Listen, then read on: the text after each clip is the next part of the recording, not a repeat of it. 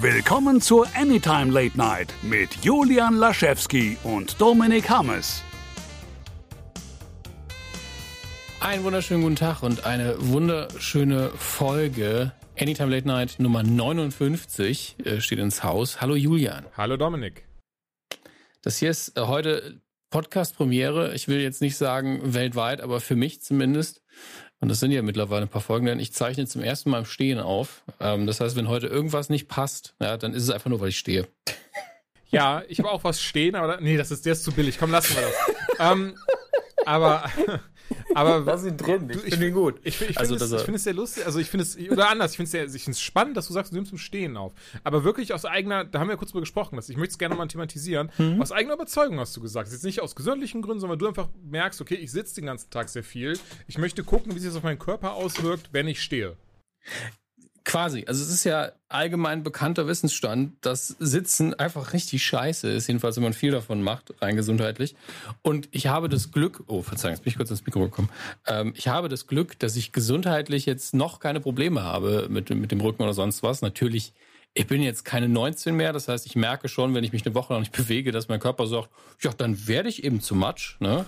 Und dann, dann fühlt er sich halt ein bisschen Dann anders schalte an. ich aber- die Leber halt ab. ja, aber ich habe das genetische Glück, dass ich keine Probleme äh, mit dem Rücken habe oder sonstiges von Natur aus.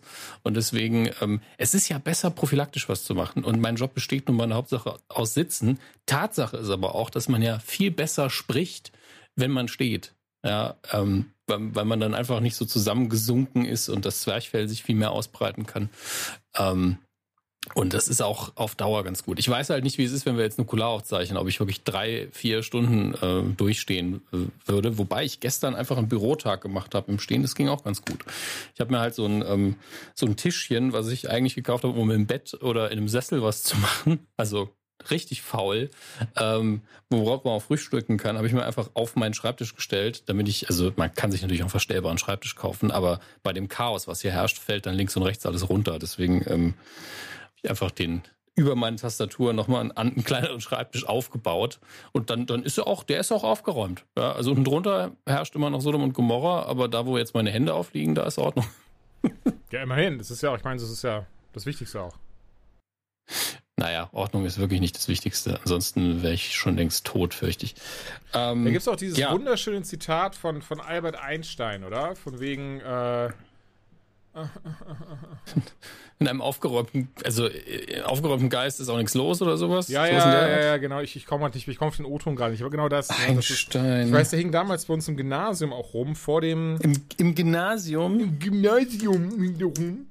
Ähm, und ne, da muss ich einfach nur gerade denken, von wegen ein, ein Ordnung braucht nur der Dumme, das Genie beherrscht das Chaos. Ja, Chaos, ja. Das ist ja schon so ein Klischee, dass man gar nicht weiß, ob er es wirklich gesagt hat. ah, ich, den mein, ich, also egal. Ähm, Sagt zumindest Google. Also ich habe es jetzt nur schnell mit Einstein und Ordnung Ja. gegoogelt. Ne? Also unter auch, äh, vielleicht mache ich auch was anderes. Ist ja auch nicht so wichtig. Ich würde sagen, Nee. wir gehen zur Tagesordnung über. Außer du hast noch irgendwas zu erzählen. Dann Wir haben jetzt. viel zu erzählen, aber private Dinge stellen wir hinten an, denn wir haben viele Dinge geguckt und ähm, Oh ja. entsprechend brauchten wir gar nicht so viele News. Ähm, ich weiß nicht, wie es bei dir steht. Ich habe meine Themen rausgehauen, was ich geguckt habe. Ich weiß, davon hast du fast nichts geguckt, außer bei Good Omens, hast du gesehen. Und das How to ich. Sell Drugs Online Fast habe ich ebenfalls geschaut. Sehr gut, dann fangen wir doch damit an, wo wir beide was zu sagen haben. Also packen wir die News ans Ende oder was? Würde ich sagen. Machen wir. Würde ich Kein sagen. Problem. Gerne doch. Dann äh, würde ich sagen, fang du los. Fang du los. Das ist ja fein. hey, deutsche Sprache muss sich auch mal verändern und weiter bewegen. Ähm, ich würde sagen, wir fangen mit einem deutschen Produkt dann auch an, mit äh, How Schön. to Sell Drugs, Drugs Online, in Klammern Fast, von der Bild- und Tonfabrik, unter anderem von dem wundervollen Stefan Tietze geschrieben, der äh, für uns ja schon Stand-up machen durfte und uns dann direkt alt hat aussehen lassen. Ein, ein herzensguter Mensch und äh, ich schätze ihn sehr. Und Ey, Gott sei total. Dank, Trotzdem eine saudumme Idee von uns gewesen. Es ist so, als Warm-up nimmt man sich doch Ja, nicht einen gestandenen Profi. Was war, was ist denn da durch unsere Köpfe gegangen? Ganz ehrlich, ich finde es im Nachhinein immer noch wunderschön. Ach, total. Ähm, und äh, ich bin sehr erleichtert, dass ich auch die Serie sehr, sehr gut finde und nicht jetzt hier rumdrucksen muss nach dem Motto, ja, ich mag den Stefan sehr, aber die Sendung ist scheiße oder so. Nein, äh, How to Sell Drugs Online, in Klammern Fast, ist tatsächlich richtig gut. Also auf jeder Ebene für mich. Ähm, ist schön durchgängig geschrieben, Charaktere toll, Schauspieler toll, Produktion natürlich auch durch die Netflix-Qualitätsfilter recht, äh, recht hoch und Bild- und Tonfabrik sowieso innerhalb Deutschlands wahrscheinlich die Qualitätshürde, die man da erklimmen muss. Und ähm, ich war, ich, ich habe nicht da gesessen und war unfassbar überrascht. Das ist es ja. Ich habe eh schon erwartet, dass es gut ist. Mhm. Ähm, und hatte wirklich nur diese eine Frage im Kopf, weil man im Trailer für diese, ich glaube, sechs Folgen sind's. Ja, leider, nur ähm, sechs. Mhm. Ja, äh, mit dem Cliffhanger auch noch. Richtig hart. Ähm, weil man da ja wirklich nur so ein paar Titbits sieht, wo ich denke, oh wow, was ist, ist das der alte Jonathan Frakes oder ist, haben die wirklich Jonathan Frakes nochmal angeheuert für einen kurzen Clip? Spoiler, ja, haben sie. Äh, was allein schon, äh, geht einem schon ein bisschen das Herz auf. Ähm, dafür, dass er nochmal die, die alte X-Factor-Nummer durchziehen musste. Und ähm, ansonsten auch schöne Cameos drin. Olli Schulz unter anderem. Bjarne Mädel ist, mal, ist wie immer sehr, sehr gut. Und die ganzen jungen Darsteller durch die Bank auch gut. Also ich will gar nichts über die Story tatsächlich groß sagen, weil ihr hört euch den, ihr hört den Titel, ihr guckt euch den Trailer an und ja, das ist der Inhalt. Es sind einfach zwei Schuljungs, die zusammen äh, auch aufgrund seltsamer Umstände anfangen, Drogen zu verticken. Aber es ist gleichzeitig auch sehr, sehr persönlich. Und äh, ich finde es ähm, im richtigen Maße authentisch, weil natürlich ist sowas immer Quatsch und bar jeder Realität, aber gleichzeitig fühlen sich die Charaktere authentisch an und das finde ich schön. Wie sieht es bei dir aus? Fandst du es scheiße? Das wäre jetzt ein guter Kontrast. Also, ich muss dagegen den Strom schwimmen. Ich fand es richtig kacke. Nee, überhaupt nicht. Äh, ich habe die auch in einem Rutsch einfach durchgeschaut, die, die Serie. Mhm. Wahrscheinlich viel, weil es ist ja wirklich sechs Folgen und ich glaube, 25 Minuten geht eine Folge. Mag fast alle Figuren sehr wie sie dargestellt mhm. werden, wie sie handeln. Ähm, einzig, aber ich behaupte, das ist Absicht, außer du korrigierst ja. mich jetzt und, und, und sagst, nee, du hast einfach nur eine verschrobene Sicht auf, äh, auf Menschen. Aber der Protagonist fand ich mit so am unsympathischsten von allen. Aber ich glaube, das ist Absicht, oder? Weiß ich jetzt nicht, woran machst du denn fest? Also was fandst du unsympathisch? Ja, wie er halt seinen besten Freund immer wieder im Stich lässt, wie er dann irgendwie einfach frei über deren, deren Kohle und Firma verfügt. Solche Sachen einfach. Ich dachte so, Alter, was ist los bei ja, dir? Aber gleichzeitig fand ich das realistisch. Also in, in mhm. der emotionalen Situation, in der er war und immer im Hinterkopf so dieses, ja, ähm, ich habe jetzt aber eine gute Idee, ich mache das jetzt einfach. Oh ja, ey, sowieso, wenn, ja. wenn ich bedenke, wie, wie äh, irrational ich drauf war als, als Jugendlicher oder, oder junger Erwachsener und dann irgendwie verliebt war oder so, ne, dann war man auch immer so, hm, den Porsche könnte ich klauen, um sie zu beeindrucken. Von daher, das, das ist alles easy, aber ich fand ihn trotzdem ähm, unsympathisch dadurch. Also in, in vielen nicht, nicht durchweg und nicht so, dass ja. ich sage so, das hat mir das, also gar nicht, das ist also nicht falsch stehen, ich fand ich die Serie nicht schlecht. Das du hast ja eine Figur unsympathisch gefunden, hast ja nicht genau. gesagt, der Schauspieler ist scheiße. Das ist ja was ganz Den anderes. Kenn ich auch gar nicht, weiß nicht, ähm, wie er heißt. Eben. Ähm, Eben, und ich finde, der macht das auch gut. Aber er, die Figur begründet es ja auch irgendwann und sagt so, hier, Steve Jobs, äh, Jeff Bezos und bla bla bla. Also genau, er hat genau, ja irgendwann genau. sogar einen eigenen ja. Moment, in dem er erklärt, warum er sich vielleicht nicht gerade nett benimmt. Entsprechend glaube ich schon, dass es bis zum gewissen Maße natürlich Absicht mhm. ist, denn diese Handlungen finden ja statt. Und klar, man versteht die Perspektive seines Freundes sehr gut, ja. wenn er dann ab und zu schreibt, nee, ey, fick dich, lass mich in Ruhe. Und ähm, das, von daher ist es wunderbar geworden. Sie haben eben keine komplett sympathische Figur zur Hauptfigur ernannt und das finde ich völlig in Ordnung. Mhm. Ey, wie gesagt, es stört mich auch nicht. Deswegen, bevor das jetzt, das soll kein, das war jetzt gar nicht so mhm. negativ gemeint, einfach so, dass es so, so mir auch mir persönlich aufgefallen. Ich fand alle, ich finde die Figuren auch gut besetzt, auch den Schauspieler finde ich gut dafür und der macht es auch super. Von nur die Hauptfigur ein bisschen unsympathisch, was halt dann, dann so bei mir dann so ein bisschen dieser, in Anführungszeichen, dieses Identifikationsding Ne, das geht dann halt eventuell nicht ganz so auf, was man wahrscheinlich bei so einer Serie auch gerne pushen möchte. Aber es ist auch wieder so, das klingt jetzt wieder so nach, nach, ähm, nach so, oh, mein Name ist Roger Ebert und äh, ich habe das, das und das zu sagen. Nee, überhaupt nicht. Also insgesamt super unterhalten. Wie Sie habt ja auch in einem Stück geguckt, mochte die, äh, die, die Figur von Bjarne Mädel sehr, die Rolle, die er gespielt hat. Also die fand ich wirklich ganz, ganz großartig. Ähm, auch dann, wobei was ich verrate gar nichts, mochte auch tatsächlich, wenn du es gerade angesprochen hast, diese, ja, diese realistische äh, Herangehensweise im Sinne von, wie die Charakterentwicklung vor sich geht. Obwohl es nur sechs Folgen sind, ist sie wirklich sehr glaubhaft. Ähm, gerade was einen Charakter ganz am Anfang angeht und wo er dann am Ende ist. Der, der, der Sporttyp, nenne ich ihn jetzt einfach mal, um auch nicht zu viel vorwegzunehmen. Der Sporttyp. Du weißt, glaube ich, wen ich meine. ja, natürlich, Capoeira. natürlich der, der Pseudo-Antagonist in der klassischen Teenie-Komödie, die es ja nicht ist. Mhm. Ja, aber normalerweise wäre das so, der Typ hat mir meine Freundin ausgespannt. Ja, ähm, ich finde schön, wie die Serie mit aktuellen Themen umgeht, wie sie das Internet gut darstellt, finde ich. Also nicht im Sinne von positiv, sondern relativ realistisch auch. Ähm, Macht es wahrscheinlich das besser als jede andere, vor allen Dingen deutsche Produktion natürlich. Ja. Aber das, die wirklich, das ist das, was mir ähm, als Kurzzusammenfassung, wenn ich irgendwo einen Sticker drauf tun müsste, dann ist es dieses, es ist nicht nur für Deutschland eine gute Produktion, das ist einfach eine gute Serie. Und ähm, das, was sie richtig gut macht, sind tatsächlich Dinge, ähm, die äh, mit Deutschland zu tun haben, weil es nämlich, finde ich, natürlich als jetzt mittlerweile 37-Jähriger bilde ich mir das vielleicht nur ein, mhm. ähm, aber ich finde, äh, es zeichnet auch ein recht authentisches Bild deutscher Jugend im Dorf immer noch oder in der Kleinstadt. Und ähm, das ist ja so ein altes Klischee. Also es spielt ja immer mit diesen Elementen von ähm, Abschluss, äh, Abschlussjahr, Film etc. pp. Ähm, und ist das aber alles nicht. Erzählt quasi drei Geschichten auf einmal.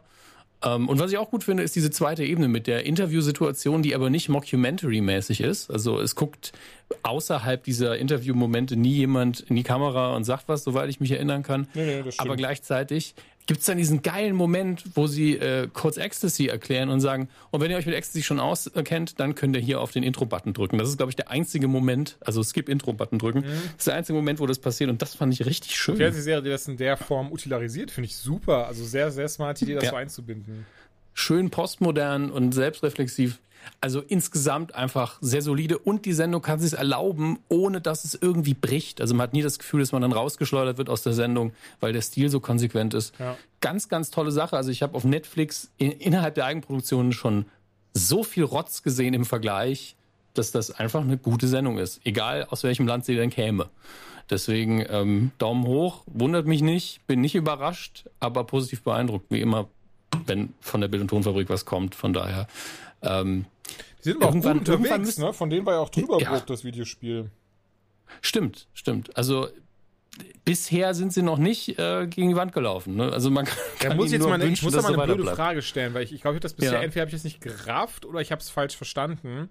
Aber die Bild- und Tonfabrik äh, produziert auch das Neo-Magazin, oder? Ja. ja. Aber gehört dann der Böhmermann auch zur Bild- und Tonfabrik oder arbeiten die quasi in seinem Auftrag? Ähm, ich kenne jetzt nicht genau die Gesellschaftsverhältnisse. Ich glaube, die Bild- und Tonfabrik ist die Produktionsgesellschaft äh, von Neo, vom Neo-Magazin. Es mhm. kann sein, dass Böhmermann da mit im Unternehmen drin ist. Ja, das, oder mich, das war das meine Frage dahinter, ja. Ähm, da müsste ich jetzt wirklich auch selber recherchieren. Ähm, kann aber auch genauso gut sein, dass er mit ihnen zusammen Ey, ich muss gestehen, so viel, so, so wichtig ist mir das auch wieder nicht. ich nur, war, noch, noch kurz drüber nachgedacht, wie da eigentlich das, das, das Ganze aus. Weil jetzt zum Beispiel bei Trüberburg spielt er mit, hier spielt er jetzt nicht mit, aber hier spielt zum Beispiel Florentin Will kurz mit, solche Sachen. Deswegen mhm. habe ich da kurz drüber nachgedacht. Das fand ich übrigens auch sehr smart, dass man es nicht übertrieben hat mit, ähm, ja, und hier sind eure Lieblinge, weil man könnte das ja immer hinkriegen. Florentin Will spielt ja wirklich eine kleine Rolle, aber eine schöne Rolle. Und man hätte das ja ständig machen können. Ja, man hätte ja wirklich hier und da und der Lehrer wird ja, noch von dem gespielt. Aber das lenkt ja auch irgendwann Wollte ich einfach gerade sagen, ab. das hätte, das hätte krass abgelenkt, von daher. Deswegen. Ähm, aber was die Gesellschaftsbedingungen äh, angeht, das könnt ihr googeln, das googeln wir vielleicht auch noch irgendwann. Äh, aber das ist jetzt auch, also das ist so eine Medienkuh-Frage, da hätte ich es jetzt noch schnell gegoogelt. Aber dadurch, dass ich stehe, bin ich auch in meinem Google-Game gerade nicht mehr so krass. Ähm, ich habe hier irgendwie das Tablet noch oben auf, mein, auf meinen kleinen Schreibtisch gestellt. Mhm. Und äh, bin sehr. Ja, aber ich guck mal gerade, also auf, bei der Bild- und Tonfabrik auf der Seite, ähm, da sieht man ja wirklich hier Geschäftsführung, Leitung Finanzen, bla bla bla da sehe ich äh, Böhmermann jetzt nicht dabei. Bis runter Koordination, Produktionstechnik und IT. Ähm, vermute, also wenn, dann äh, ist er höchstens ein Gesellschafter und die muss man nicht, glaube ich, nicht immer alle aufhören oder so. Ja. Aber auch das könnte man rausfinden. Aber das ist nicht mein Job. Also. Das ist nicht mein, mein Job, das rauszufinden. Na, ich bin Unterhalter, ich muss nicht recherchieren, Mann. Dafür haben wir ja Angestellte. Ja, da haben wir 15 Affen haben wir in den Käfig gesperrt, aber leider mussten wir sie freilassen, weil das einfach gegen die Tierschutzbedingungen verstoßen hat. Deswegen haben wir kein Rechercheteam mehr. Es tut uns sehr leid. Äh, ich sehe es gerade, die machen ja unfassbar viel Kram. Es ist ja auch bei weitem nicht die einzige Show, die die machen. Also. Nein. Naja. Die BTF ist aktuell einfach äh, quasi äh, der Spitzenreiter unter allem, was in Deutschland so produziert wird, was das angeht. Eben Bild und Ton und Ja, auch klar, also es ist, interaktive eine, es ist Inhalte. also auch, äh, ne, also eine, wie heißt es denn? Also die machen ja auch PR-Kram und so, also. Ja. Wusste Natürlich. ich nicht. Tja, Machen wir ähm, weiter. An der Stelle nochmal. Genau, Applaus, Applaus. Du hast noch ein Thema eingeworfen, was wir fast vergessen hätten. Vielleicht wollen wir das dann direkt machen. Können wir gerne machen, wenn du Bock hast, wenn du es auch gesehen hast und, äh, Ich habe sogar schon zweimal drüber geredet, deswegen möchte ich deine Meinung hören, nämlich zu John Wick 3. Parabellum. Parabellum. Ich muss ja sagen, einer der wenigen Sätze, die ich äh, auf Lateinisch verstehe, weil sie damit schon im Punisher Comic vorkam, aber eben auch im Punisher Film mit Thomas Jane, das äh, Sic vis pacem parabellum. Willst du Frieden, so rüste dich für Kriege. Und ähm, das, das, das war's. Nee, Moment. Äh, Quo Vadis, kann ich auch noch. Hast du nicht Latein gehabt damals? Quo Vadis. Ja, ja, ich habe so, ich hab sogar mein, mein Latinum. Also ähm, Ah, okay. während meiner Schulzeit haben sie ja die Begrifflichkeit kleines Latinum abgeschafft. Deswegen habe ich mein Latinum, aber nicht das große Latinum. Ergibt alles keinen Sinn. Ähm, bin auch immer noch froh, das in der Schule gemacht zu haben, sonst hätte ich es an der Uni nachholen müssen für meine Fremdsprachennachweise. Und Okay. äh, das ist an der Uni ein bisschen stressiger. Also in Kannst der Schule bin ich schön, irgendwas? schön mit einer Vier ins Ziel Okay. gesegelt. Ne? Kenne ich mit äh, Französisch, ja. Ja. John Wick 3 Ja. mit Keanu Reeves in der Hauptrolle. Anbei die großartige Haley Berry und zwei Hunde, in die ich mich unsterblich verliebt habe. Und ähm, dazu, dazu Okay. ein ganz kurzer Exkurs. Ich habe den Film Bitte. so im Kino gesehen, nicht in der Pressverführung, weil ich da leider keine Zeit für hatte, aber ich wollte ihn unbedingt gucken, weil ich Keanu Reeves und John Wick beides äh, toll finde. Und dann eben ins Kino so gegangen, hatte auch, wo war auch so lieb, mir wurden Freikarten für das Ding geschickt, denn ne, wir können einfach mal irgendwo heulen gehen, dass wir dich die zur Presse führen konnten und wenn wir Glück haben, heißt es dann, ja, keine Sorge, ich schicke dir ein paar Karten. Ähm, Den Trick kann ich noch nicht. Das muss ich mir mal noch antun. kennst du jetzt wirklich nicht? Nee, ich habe das noch nie gemacht, weil ich das dazu als sagen, sehr frech empfinde. Ich mach das sehr selten, genau, ich mach das sehr selten, weil ich das auch so dreist finde. Aber das, das war dann so, ja, das war, das war wirklich nur so dieses so, ah, schade, kann leider nicht vorbeikommen. Dann gucke ich ihn mir halt im Kino an und dann hat halt äh, die PR-Person sehr lieb geantwortet und gesagt so, ja, ey, das tut mir leid, kein Ding, äh, kennen uns ja, hier sind zwei Karten, von daher. Ich habe jetzt nicht irgendwie so, hallo, kannst du mir zwei Gratiskarten geben? Ähm, Einfach die Adresse und dann so Gratiskarten geht klar, ne? Tschüss. Gratiskarten, ne? Mach mal, mach mal klar hier. Ähm, Punkt um. Diesen Film gesehen und, und genau, kleinen Exkurs. Und dann, es ist eine Stelle im Film, da haben sie dann den guten Wick und seine, Poli ah, scheiße, wie hieß, egal. Die Reeves, Reeves und Kia, äh, und Haley Berry, die ähm, stehen dann halt vor einem, vor einem Typen, der, ach, das ist übrigens, ich glaube, Ian, nee, Ian Glenn ist der andere. Ähm, McShane. ja, nein, Entschuldigung. Äh, der aus Game of Thrones, also, ach, scheiße, sind die alle aus Game of Thrones. Ja, das ist ja jetzt, das ist ja jetzt blöd. ähm, der, der, äh, äh, ähm, wie hieß Wow. denn der? Der, der mit äh, Tyrion, Ty- Tyrion, Tyrion immer abhing. Den auf jeden Fall. Nun gut. Ähm, der, der spielt ja auch eine kleine Rolle in diesem Ach so, Bronn. Im, äh, Bronn, Dankeschön. Figurenname Bronn, Und, ja. äh, mit den beiden gibt's ja so eine fiese Szene. Ähm, die Halle Berry hat ihre zwei Hunde halt dabei. Ne? Die sind auch so schön abtrainiert, dass sie dann auch in einer unfassbar großartigen Action-Szene in der Mitte eingesetzt werden und für sie töten und sowas. Muss ich sagen, liebe ich. Ähm, und natürlich wird noch einmal, ist halt einfach so auf einen dieser Hunde geschossen. Es passiert nichts. Sorry, Spoiler. Aber diese Szene, ey, es ist so, ich finde ich finde das ja wirklich ähm, interessant an mir selber zu beobachten. Ne? Da können 30.000 Menschen erschossen werden. So, du kannst doch von mir aus so einen so einen, so einen Säugling zum Tontaubenschießen benutzen. Aber dann, dann wird wirklich so ein Hund Wow. angeschossen und stirbt nicht mal. Und ich sitze so wirklich so, nein, der Hund! Und dann hatte, hatte, saß so, ich war so, jetzt, ihr müsst jetzt alle umbringen! Und dann haben sie auch zum Glück alle umgebracht und dann ähm, ging das schon wieder. Ich bin immer. Wie jetzt? John Wick hat alle umgebracht? John Wick Also hat neu, alle umgebracht. Wusstest du übrigens, das habe ich jetzt die Tage erst auf Twitter gelesen, weil ich glaube, äh, unser Kollege André Heck hatte darüber geschrieben, das ist ja ein Paralleluniversum.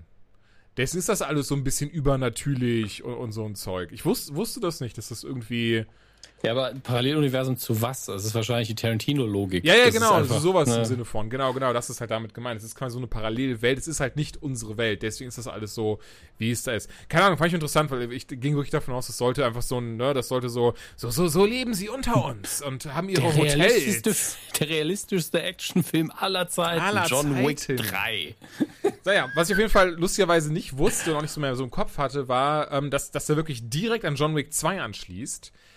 Und ich hatte auch John Wick 2 nicht mehr so gut im Kopf. Ich habe leider nur den ersten davor nochmal gesehen. Für den zweiten hatte ich dann keine Zeit mehr. Aber Der zweite ist auch der schwächste der Reihe. Ja, das, das merkt man auf jeden Fall, ja. Ähm, genau, der vierte wurde ja schon angekündigt. Auf jeden Fall hat mir der dritte sehr gut gefallen. Es, ist, es war more of the same, ne? Also der gute John, der wird jetzt verfolgt von allen quasi und versucht jetzt seinen Namen ne, nicht reinzuwaschen und versucht eben zum, äh, zum High Table, zum hohen Tisch zu gehen und dort mit dem Anführer zu sprechen, um eben sein, wie, wie nennt man das denn, wenn man, also er versucht sich quasi frei zu kaufen. Ähm, Er versucht es halt mit dem Chef zu regeln, weil er weiß, das ist jetzt die höchste ähm, Autorität Genau. und mit dem kann ich das bestimmt irgendwie hinkriegen. Und ausnahmsweise benutzt er nicht das, die Lösungsmechanik, die er sonst immer benutzt. Das heißt, er bringt ihn nicht um. War ich auch so, warum versuchst du es nicht wenigstens? Ja, ich, war- ich war so an der Stelle, ich war so ganz gut so. Fuck, gleich sind alle tot, und er ist der neue Chef. Moment, was macht er? Aber das möchte ich nicht vorwegnehmen. Ähm, ja, das, das war, das war dann, war dann trotzdem sehr gut, sehr, äh, also fand ich spannend gemacht. Bis dahin muss ich sagen. Das ist so, ich weiß nicht, wie es jetzt, wie es dir ging, aber ab da finde ich, hat sich der Film leider sehr wie Kaugummi gezogen. So dieses, so dieses ganze letzte Viertel, so das Finale, fand ich dann sehr schade. Na, das heißt schade, schade ist zu, zu, zu viel. Aber ich saß dann aber so, ach, jetzt kommt, ah, okay, jetzt, ähm, also man hätte das irgendwie ähm, straffer ziehen können, das Finale, meines Erachtens nach. Die Sache ist, der Film startet halt unfassbar gut, weil er ähm, natürlich, du bist ja in medias res, weil du einen Cliffhanger vom zweiten Teil eigentlich hast und deswegen sowieso schon die Bedrohung da ist. Du brauchst fast keinen, keinen ersten Akt. Das wird auch nur ganz kurz zusammengefasst für die Leute, die irgendwie durch Zufall in den Film gestolpert sind und Ja. sind so, ah, was ist hier los? Warum wollen die den alle umbringen? Und ähm, dann, dann gibt's einfach so zwei, drei Sektionen, wo, sie, wo glaube ich, die Autoren sich hingesetzt haben und haben gesagt, okay, was haben wir noch nicht gezeigt an Kämpfen und mit welchen Waffen haben wir noch nicht gekämpft? So, okay, jetzt wird mit Büchern gekämpft, jetzt wird damit gekämpft und dann steigern wir uns ein bisschen. Und dann einfach nur ihrer äh, Vorstellungskraft freien Lauf gelassen haben, haben ein paar schöne Kämpfe einfach inszeniert und ist, und ist so, ja, genau das will ich sehen, das ist John Wick, bam, bam, bam. Ähm, und dann ist aber, ja, wir brauchen aber noch Handlung. Ah, machen wir noch ein bisschen Worldbuilding und äh, du hast schon recht, der, der letzte Akt ist einfach so ein bisschen, okay, ähm, noch mehr aufs Maul, aber auch jetzt nicht spektakulär, also nicht spektakulärer als vorher aufs Maul. Ähm, immerhin hat man dann ein bisschen mehr Humor eingebaut. Das fand ich nicht Ja. schlecht. Also, dass der Gegenspieler dann auf einmal anfängt, so über John Wick selber zu reden und das auch auf eine Art, die nicht klischeebeladen ist, weil dieses typische, wir sind uns gar nicht so unähnlich vom Bösewicht zum Helden, das ist ja Standard, das ist ja so ekelhaft, dass es mich schon nervt. Aber sie gehen halt noch zwei, drei Schritte weiter und das fand ich ganz süß. Nee, das mochte ich auch sehr. Und auch das, was alles noch danach passierte, fand ich sehr cool. Besonders, dass er eben dann mit dem äh, äh, Hotelier dann auch zusammen da, dass das Continental, ähm, dass sie da rumgeschossen haben. Okay, ich wollte, egal. Auf jeden Fall das Continental verteidigt haben. Also ich glaube, das kann man sich schon denken, wenn man den zweiten Teil geguckt hat. Ähm, und dann eben, dann dieser Kampf, auch wenn der cool war, aber dieser Kampf dann gegen den Typen, der ihm quasi ins Hotel gefolgt ist, den fand ich viel zu lang. Und ich finde, der hat ganz viel von diesem Fluss rausgenommen. Weil das war dann so cool, wie die beiden auch dann wieder zurückgegangen sind. Sie haben sich neue Waffen geholt, haben weiter gegen, gegen die die ganze Zeit reingelaufen, sind gekämpft, teilweise auch, auch sehr widerlich. Also, ne, einmal fliegt so ein, platzt so ein Kopf und sowas, sieht super aus. Und. Und dann ist vor allem dieses so, ja, die Bedrohung ist jetzt weg. Ach, Moment, aber der ist ja auch noch da. Okay, dann machen wir jetzt genau eine gleich lange Szene, aber nur mit einem Typen, nachdem wir gerade 300 Typen erschossen haben. Und das hat für Ja. mich ganz krass diesen Fluss gestört. Das war so, wo ich dachte, so, Moment, das hält jetzt gerade für mich persönlich zumindest alles auf, was gerade in Action so aufgebaut wurde, weil man, weil ich jetzt erwartet habe, okay, jetzt kommt dieses, dieses, dieses ultimative Finale, wo wir jetzt rausfinden, wer wen betrügt, was wo passiert und was eigentlich mit der Ische da ist, die mir schon die ganze Zeit auf den Sack geht. Und ja, das ist dann so dann. Aber nee, Moment, wir machen kurze Pause, denn der gute John Wick kann auch Karate. Und ja, das, das war, wie das hat für mich so ein bisschen das Ganze gebremst. Aber nichtsdestotrotz fand ich den Film super. Also mochte den sehr. Doch hier haben wir wieder einen Cliffhanger. Teil 4 wurde, wie gesagt, schon angekündigt. Bin auch sehr gespannt, wie es weitergeht. Gerade weil ich cool finde, dass jetzt äh, äh, Morpheus und Neo wieder vereint sind. Ja. Das also, jetzt hast du echt gespoilert, ne? Ist das aufgefallen? Habe ich, warum? Ich meine, Ach so, es war ein Spaß, da ist keiner von der Matrix dabei, Leute. Das, das meinte ich nicht wirklich, aber, ähm, aber die Sache ist die, ich sehe so, man kann John Wick 3 nicht spoilern. Man könnte mir das Drehbuch hinlegen, ich könnte es lesen und danach wäre ich immer noch so, ja, aber ich möchte jetzt sehen, wie die Leute erschossen wie werden. Sieht denn, wie sieht denn so ein Drehbuch aus? Das ist einfach so, so zehn Seiten Dialog und dann hast du die ganze Zeit einfach nur so Zeichnungen ja. von Action-Szenen. Das ist von Das ist wirklich das, das Drehbuch, das nicht das Shooting-Script ist, das könnte wirklich nur ein Drittel so lang sein. Einfach so, and they shoot, each, shoot at each other. Okay. And they shoot at each other. Schnitt, äh, Cut und dann so Interior äh, Night und ja, klar. Ähm, ja, sorry, ich bin, ich bin mir noch nicht bewusst, ja? was ich gespoilert habe. Wenn ich, ich lassen Sie das vielleicht stehen, vielleicht raffen das die anderen Leute auch nicht. Weil ich glaube, wenn du jetzt ich erklärst, was ich. brauchst doch nicht mehr, nee, nee, nee, du brauchst doch nicht mehr erwähnen. Ich habe gehofft, dass jetzt keiner mehr drüber nachdenkt, wenn ich ehrlich bin. ähm, spielt auch keine Rolle, wirklich. Es ist, also das, äh, das, ist, ja, das kommt hinzu. Das ist, glaube ich, auch ein Film, zumindest, ich, ich glaube, da, da kann man eigentlich auch nicht spoilern. Also das ist so, nee, wird viel geballert, nee. viel gekickt und äh, also von daher. Viel geballert, viel gekickt. Endlich der Fußball, den ich mir wünsche, mit Schusswaffen. Mit Schusswaffen. Ähm, gut, dann, ich, ich finde das so schön, dass wir gerade alles toll finden. Deswegen machen, lass uns doch mit Good Omens weitermachen, weil oh, dann, dann wird es langsam negativer. Sehr, sehr gerne. ähm, aber ich merke, ich habe die ganze Zeit gesabbelt, deswegen fang du ruhig mal an. Du hast ja eh ein bisschen mehr Vorwissen, weil ich habe das Buch nie gelesen. Ja, ähm, da, dazu noch sehr viele Details. Good, Good Omens, äh, erstmal war das mal ein Buch von Terry Pratchett und Neil Gaiman. Ist es auch immer noch und ich empfehle auch jedem, dieses Buch zu lesen. Ähm, und das haben die beiden zusammengeschrieben, da waren sie noch am Anfang ihrer Karriere. Ähm, Neil Gaiman war damals vor allen Dingen noch bekannt als Comic-Autor von Sandman, das heißt, es kannte oh, ihn fast ja. noch niemand außerhalb der Comics. Äh, und Terry Pratchett hatte auch erst ein paar von seinen Büchern geschrieben, deswegen, das war ähm, ein Frühwerk von beiden. Das merkt man auch stilistisch vor allen Dingen. Die haben sich ja beide noch krass weiterentwickelt. Aber gleichzeitig kommt da wirklich das Beste von beiden zusammen, was die Ideen angeht. Und es ist deswegen eine magische, okkulte, kosmische Komödie rund um den Weltuntergang, um einen Dämon und einen Engel. Und es ist einfach nur abgedrehter Spaß. Ja, und äh, ich, ich mag das Buch sehr, muss dazu sagen, die beiden haben es wirklich also lest euch alles durch, was es zum Making-of des Buches zu sagen gibt schon mal. Äh, wenn ihr das Buch irgendwo kauft, steht es auch schön hinten drin und vorne drin. Ich möchte euch die, die Geschichten jetzt nicht schlecht zum dritten Mal nacherzählen. Das findet ihr alles besser selbst raus. Es ist unterhaltsamer, als ich es hier wiedergeben könnte.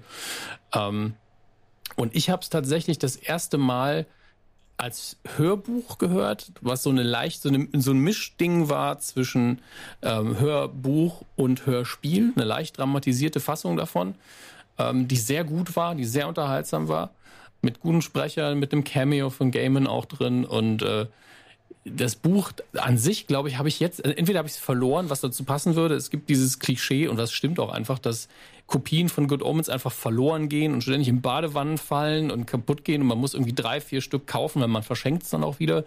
Deswegen habe ich konsequenterweise jetzt einfach eine gebrauchte Ausgabe gekauft, die eh schon zerlesen ausgesehen hat. ähm, und äh, trotzdem, ich glaube, ich weiß es nicht, ob ich es jemals wirklich in der Hand gelesen habe oder ob ich nur das Hörbuch ge äh, gehört habe. Aber jetzt habe ich Gott sei Dank ähm, endlich auch wieder eine physische Kopie davon und habe mich tierisch drauf gefreut, weil ich ja in den letzten drei Jahren zum krassen New Gaming-Fan nochmal geworden bin. Und äh, habe auch die Serie, äh, glaube ich, an zwei Tagen guckt. Ich jetzt fast einfach alles in einem Rutsch geguckt, aber habe es dann auf zwei Tage gesplittet, was ganz gut war. Ich glaube im Nachhinein, man sollte das gar nicht bingen, weil der Produktionswert von Good Omens weitaus höher ist, als ich das vermutet hätte vorher. Ähm, und der Cast letztlich sowieso so viel, so viel ausmacht, Michael Sheen und David Tennant jeweils als Engel und Dämon, das ist einfach ein, ein Fest, muss man ganz ehrlich sagen. Es ist einfach ein Fest, wie äh, die Serie die beiden durch die Zeit begleitet und ihre, ähm, ihr Verhältnis zueinander, ihre sich entwickelnde Hassliebe und Freundschaft immer wieder darstellt, ist einfach Comedy Gold. Und im Hintergrund läuft dann immer diese Geschichte mit, ah, die Welt geht bald unter, die Welt geht bald unter. Und hier haben wir noch einen Haufen schräger Figuren. Es, und also ganz kurz, und wie viel Spaß die beiden in den Rollen haben. Ja. Ich finde, also das ist, ich finde, das sieht man sehr, also man, nicht im Sinne von, dass andere keinen Spaß in den Rollen hätten, aber man sieht, ich finde, man sieht das doch sehr selten, dass, dass sie so offenkundig Spaß daran haben. Also, das merkt man einfach jedes Mal, wenn, bei, bei Interaktionen und so, dass die beiden richtig so, das ist so krass, wie wir einfach in diesen Rollen gerade aufgehen können. Ja. Und es, es war ja jahrelang, sollte Michael Sheen die, es ist Sheen, ja, Michael Sheen die Rolle mhm. spielen von David Tennant. Und irgendwann. Ach, lustig, wusste ich zum Beispiel gar nicht, okay. Und das Schöne daran war, dass äh, Sheen irgendwann gedacht hat, eigentlich müsste ich ja den Engel spielen. Aber ehrlich sind, eigentlich, eigentlich passt die Rolle viel besser auf mich. Oder ich könnte die viel besser. Also die andere kann ich auch. Hm. Und dann hat Gaiman irgendwann zu ihm gesagt, weißt du was, ich glaube, du solltest vielleicht doch eher den Engel spielen. Und er so, Gott sei Dank hast du das gesagt, Gott sei Dank. Okay. Aber dazu halt immer die Sache, die sie immer wieder erzählen, wenn es jemals eine Theatertour gäbe mit der gleichen Besetzung, mhm. würden sie an jedem Abend einfach die Rollen switchen. Und ich glaube, beide sind auch gut genug, dass sie das jeweils andere ja, können. Ja, easy. Also das äh, stelle ich auch, würde ich, würde ich zu keiner Zeit bezweifeln. Ja, und für mich, also wenn ihr Freund des zehnten Doktors gewesen seid, dann werdet ihr das allein deswegen genießen. Also wenn ihr Tennant als Doktor geliebt habt, dann guckt euch einfach deswegen Good Omens an. Selbst wenn es gar nicht euer, euer Genre ist, aber wer Doctor Who mag, der ist eigentlich offen für alles. Von daher, ähm, ich kann es euch nur empfehlen. Julian fand es auch toll. Ähm, Gibt es auf Amazon Prime Video im Gegensatz zu ähm, How to Sell Drugs Online. Das war auf Netflix. Man muss ja ab und zu auch mal erwähnen, ah, wo die Sachen sind. Good Omens? Es halt, du willst noch was erzählen. Ich, ich will halt ja, nicht zu viel vom Plot Also ich will auch gar nicht, ich werde nicht viel verraten, aber ein, ein was ich von der Serie wirklich sehr zu schätzen weiß und, und wirklich jedes Mal gefeiert mhm. habe, weil ich, ich meine, man kennt das ja bestimmt selber, wenn man was guckt und immer wieder so, so ganz kurz so grinsen muss, auch wenn nichts Lustiges in Anführungszeichen passiert. Ähm, mhm. Jedes Mal, wenn Tennant aufkreuzte oder, oder fast jedes Mal, wenn in seinem Auto war, einfach Musik von Queen lief. Also, das fand ich so. Hat das, ist das auch was? Ich weiß es nicht, aber ich wahrscheinlich nicht, oder? Aber hat das auch so irgendwas, was ein Buchbewandtnis hat? Das ist, das ist sogar im Buch angelegt, ja. Doch, tatsächlich. Also, dass, dass er irgendwie ja. was von Queen anmacht nicht mehr, oder so. Ich weiß nicht mehr genau wieso. Ich glaube, es war irgendwie, dass der Radiosender irgendwie die ganze Zeit irgendwie so ein Best of Queen äh, Woche hat mhm. oder sowas. Auf jeden Fall kommt es ständig vor. Ähm, Im Hörspiel auch. Im Hörspiel ist halt das Dumme, dass sie da die, die Rechte nicht bezahlen konnten, um es zu spielen, glaube ich. Ähm, aber es passt, es gehört dahin. Es hat auch irgendjemand, da, da war das Ding noch in Produktion geschrieben, oh, I think bla bla bla und Queen und hier und da und Neil Gaiman so, ja, ich fürchte auch, dass da sehr viel Queen-Musik drin vorkommen wird. Deswegen, Queen wird sowieso in diesem Jahr wieder sehr viel Geld verdient haben äh, mit Lizenzrechten. Allein äh, Bohemian Rhapsody, der Film, das, äh, ist es auch bestimmt häufiger wieder gestreamt worden alles. Mhm. Ja, aber äh, dazu auch, ne, also es sind ja wirklich nur Queen-Songs mit ihm bis auf ein einziges Lied, das ist dann Roger Taylor, I'm in Love with My Car, aber auch er gehört ja zu Queen, von daher denke ich, passt. Aber auch das, ich fand, ich fand das auch jedes Mal richtig gut gemünzt auf die Szene. Das war nicht im Sinne von so, oh, wir sehen jetzt, wir spielen jetzt also random einen Queen-Song ab, sondern sie haben ja auch äh, dafür gesorgt, dass es mehr oder weniger auf die Szene passt. Was ich auch großartig finde. Also, das ist wirklich so ein riesengroßes Projekt und das glaube ich so viel Produktionswert hin. Das hast glaube ich eingangs auch schon gesagt. Und da muss ja richtig viel Geld reingepumpt sein, dass sie sich so, also wirklich, es Wort, ich glaube, in jeder Szene steckt irgendwas drin, wo man sich genau Gedanken gemacht hat, wie nehmen wir das jetzt auf? Welche Songs spielen wir jetzt ab? Was steht im Hintergrund rum? Ne? Welche Visualität haben wir dahinter? Und das ist, das merkt man in, in jeder Pore dieser Serie, weswegen ich sie auch ganz, ganz äh, warm empfehlen möchte. Auch wenn ich, obwohl ich dieses Buch nicht gelesen habe, auch Ten Sheen, großartig. John Hamm ebenfalls. Ich mag auch die Kiddies, geht auch ein bisschen um ein paar Kiddies.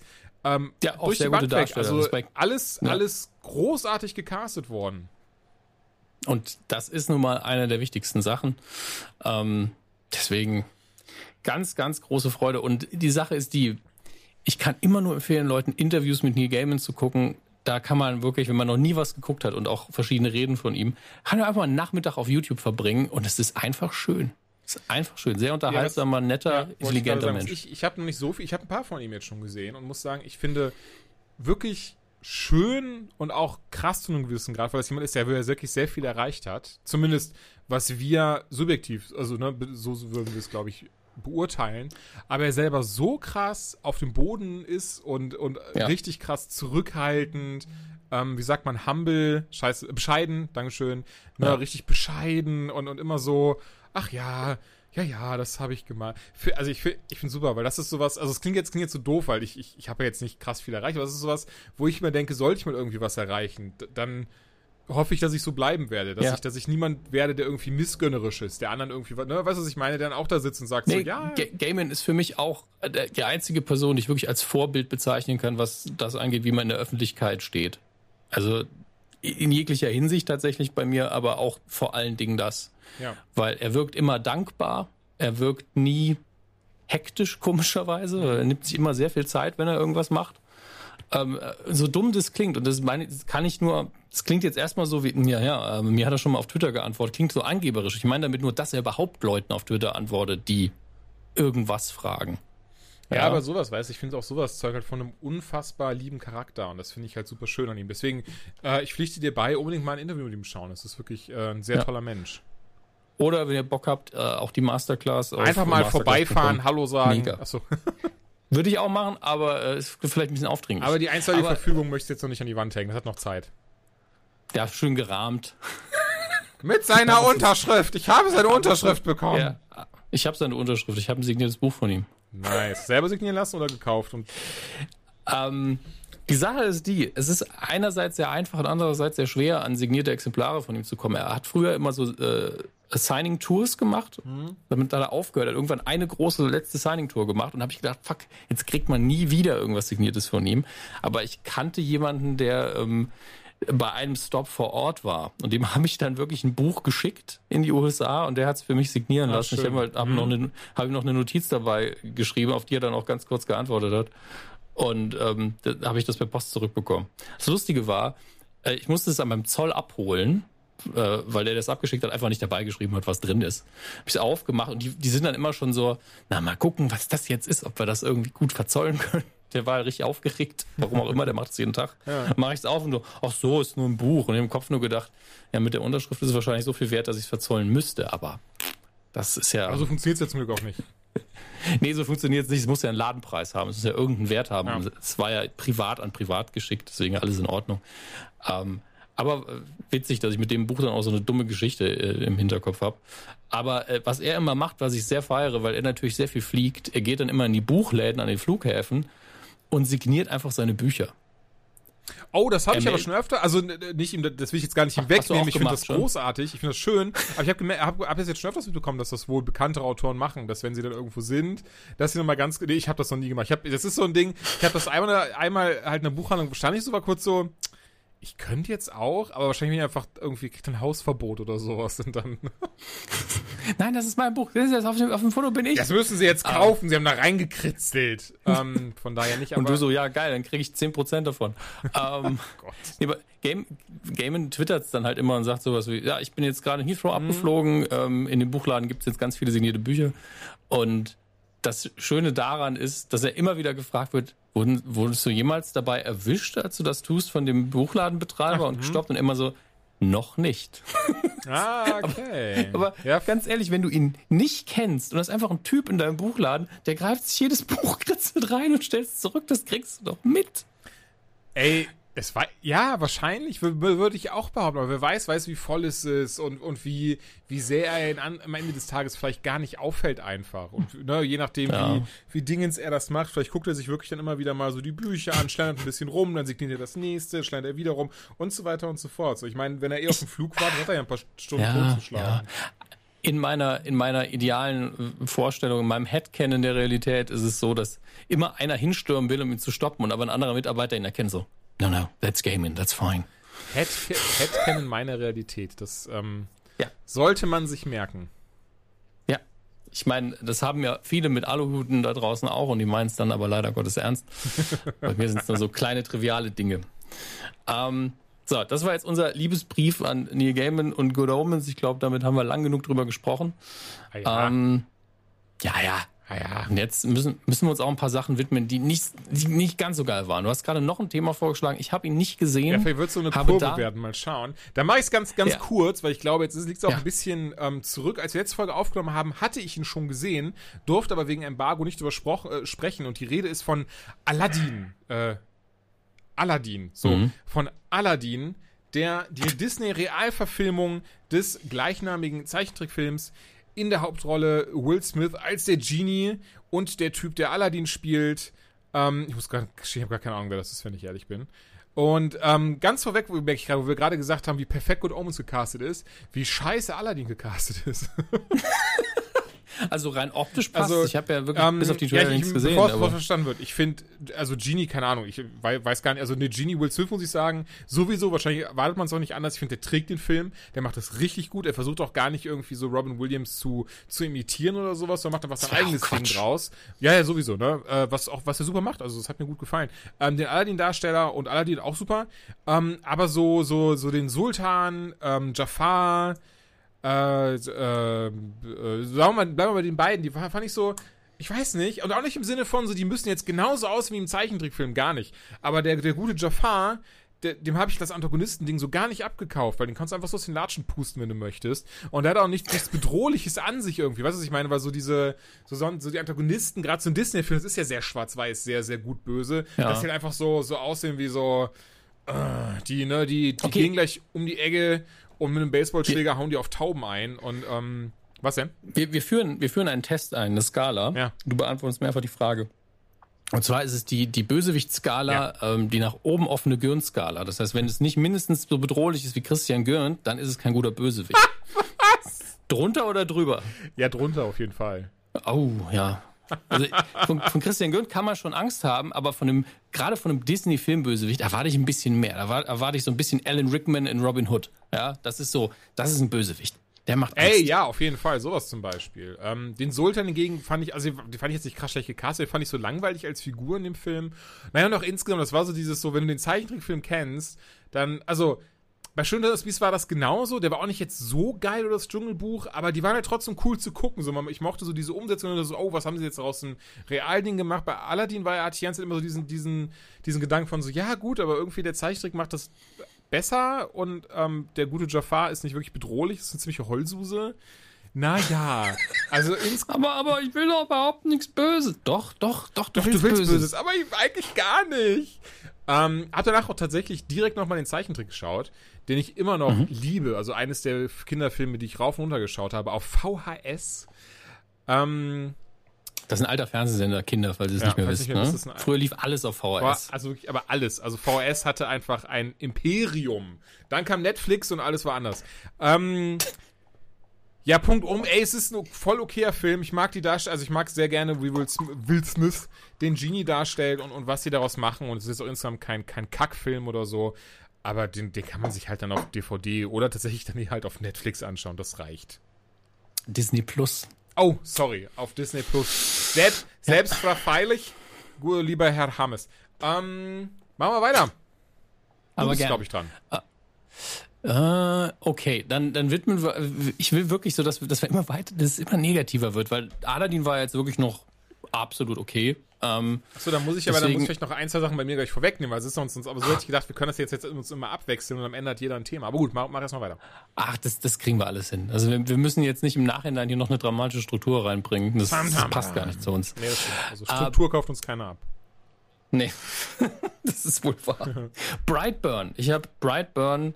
Ähm, es gibt noch diesen dummen Untertitel, Son of sowieso, Doom, Death, keine Ahnung. Ähm, Brightburn habe ich gesehen in der Presseverführung. Äh, Oh, und der feine Herr. ja, weil ich es zeitlich geschafft habe. Aber es war zwei Presseverführungen an einem Tag. Ich war am, am Montag zuerst in Brightburn und dann danach in äh, Dark Phoenix. Darüber reden wir auch noch. Und äh, ich war gesessen in Brightburn und die Sache ist die, du und ich, Ja. wir sind popkulturell, würde ich sagen, relativ geschult. Wir haben recht viel gesehen, ähm, auch über die Genres hinweg. Wir haben ein paar Horrorfilme gesehen. Wir kennen uns natürlich im Superhelden-Genre sehr gut aus. Ähm, und das, das ist das Problem, wenn man diesen Film sieht. Man weiß schon, okay, es ist eigentlich die Superman Origin Story. Er als Kind crasht auf die Erde, wird von Eltern in, im amerikanischen, in der amerikanischen Provinz großgezogen. Und bei Superman ist es eben so, alles ist moralisch toll. Die Kents sind eine ganz liebe Familie und ihr Sohn ist einfach Truth, Justice and the American Way und alles ist toll. Und Brightburn flippt das Ganze halt rum und sagt, ja, vielleicht äh, machen wir es einfach so, dass dieses Kind auf die Erde geschickt wird mit einer bösen Absicht im Hintergrund äh, und hat aber ungefähr die Kräfte wie Superman, aber gerade so, dass er nicht verklagt werden und ähm, dreht dann irgendwann durch. Und es gibt einen Moment ganz am Anfang im Bio-Unterricht, weil ähm, das Ganze spielt eben als der Junge, ich glaube, elf, zwölf Jahre alt ist, äh, wo das kurz erklärt wird, wo ähm, der Junge nämlich im Bio-Unterricht einen Unterschied zwischen Wespen und Bienen erklärt und äh, er noch so sagt, ja, Wespen werden ja oft bei Bienen im Stamm einfach untergejubelt als Babys.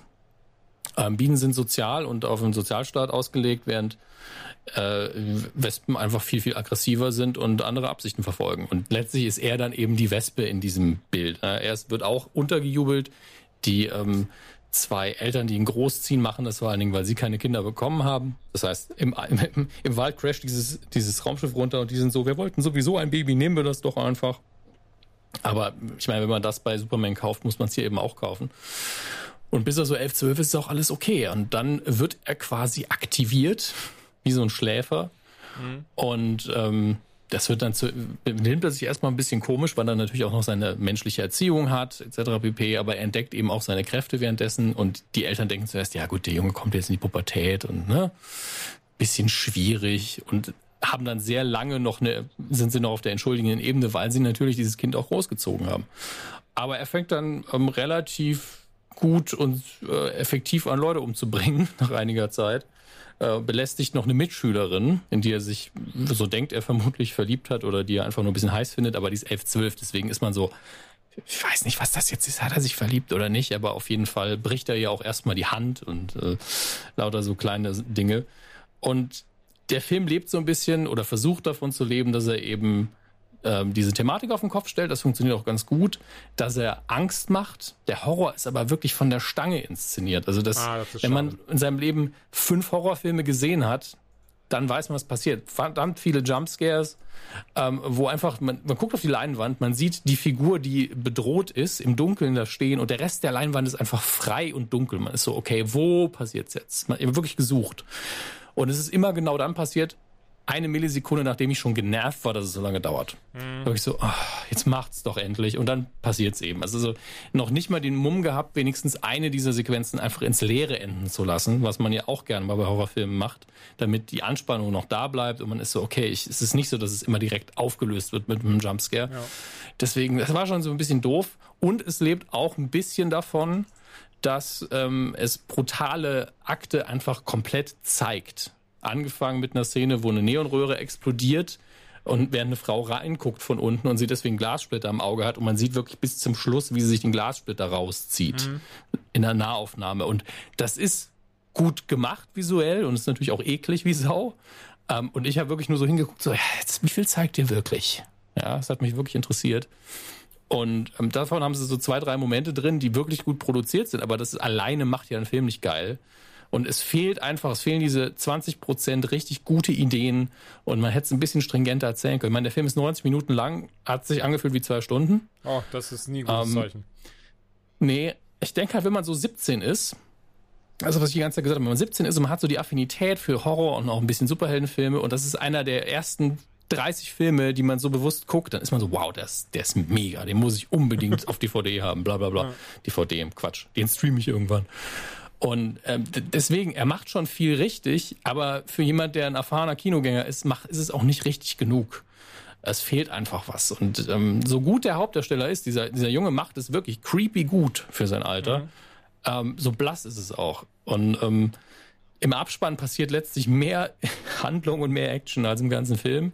Und man teast natürlich schon so auf Fortsetzungen an. Und der Film hat auch schon genug eingespielt in den USA und auch international, dass es wahrscheinlich eine Fortsetzung geben wird.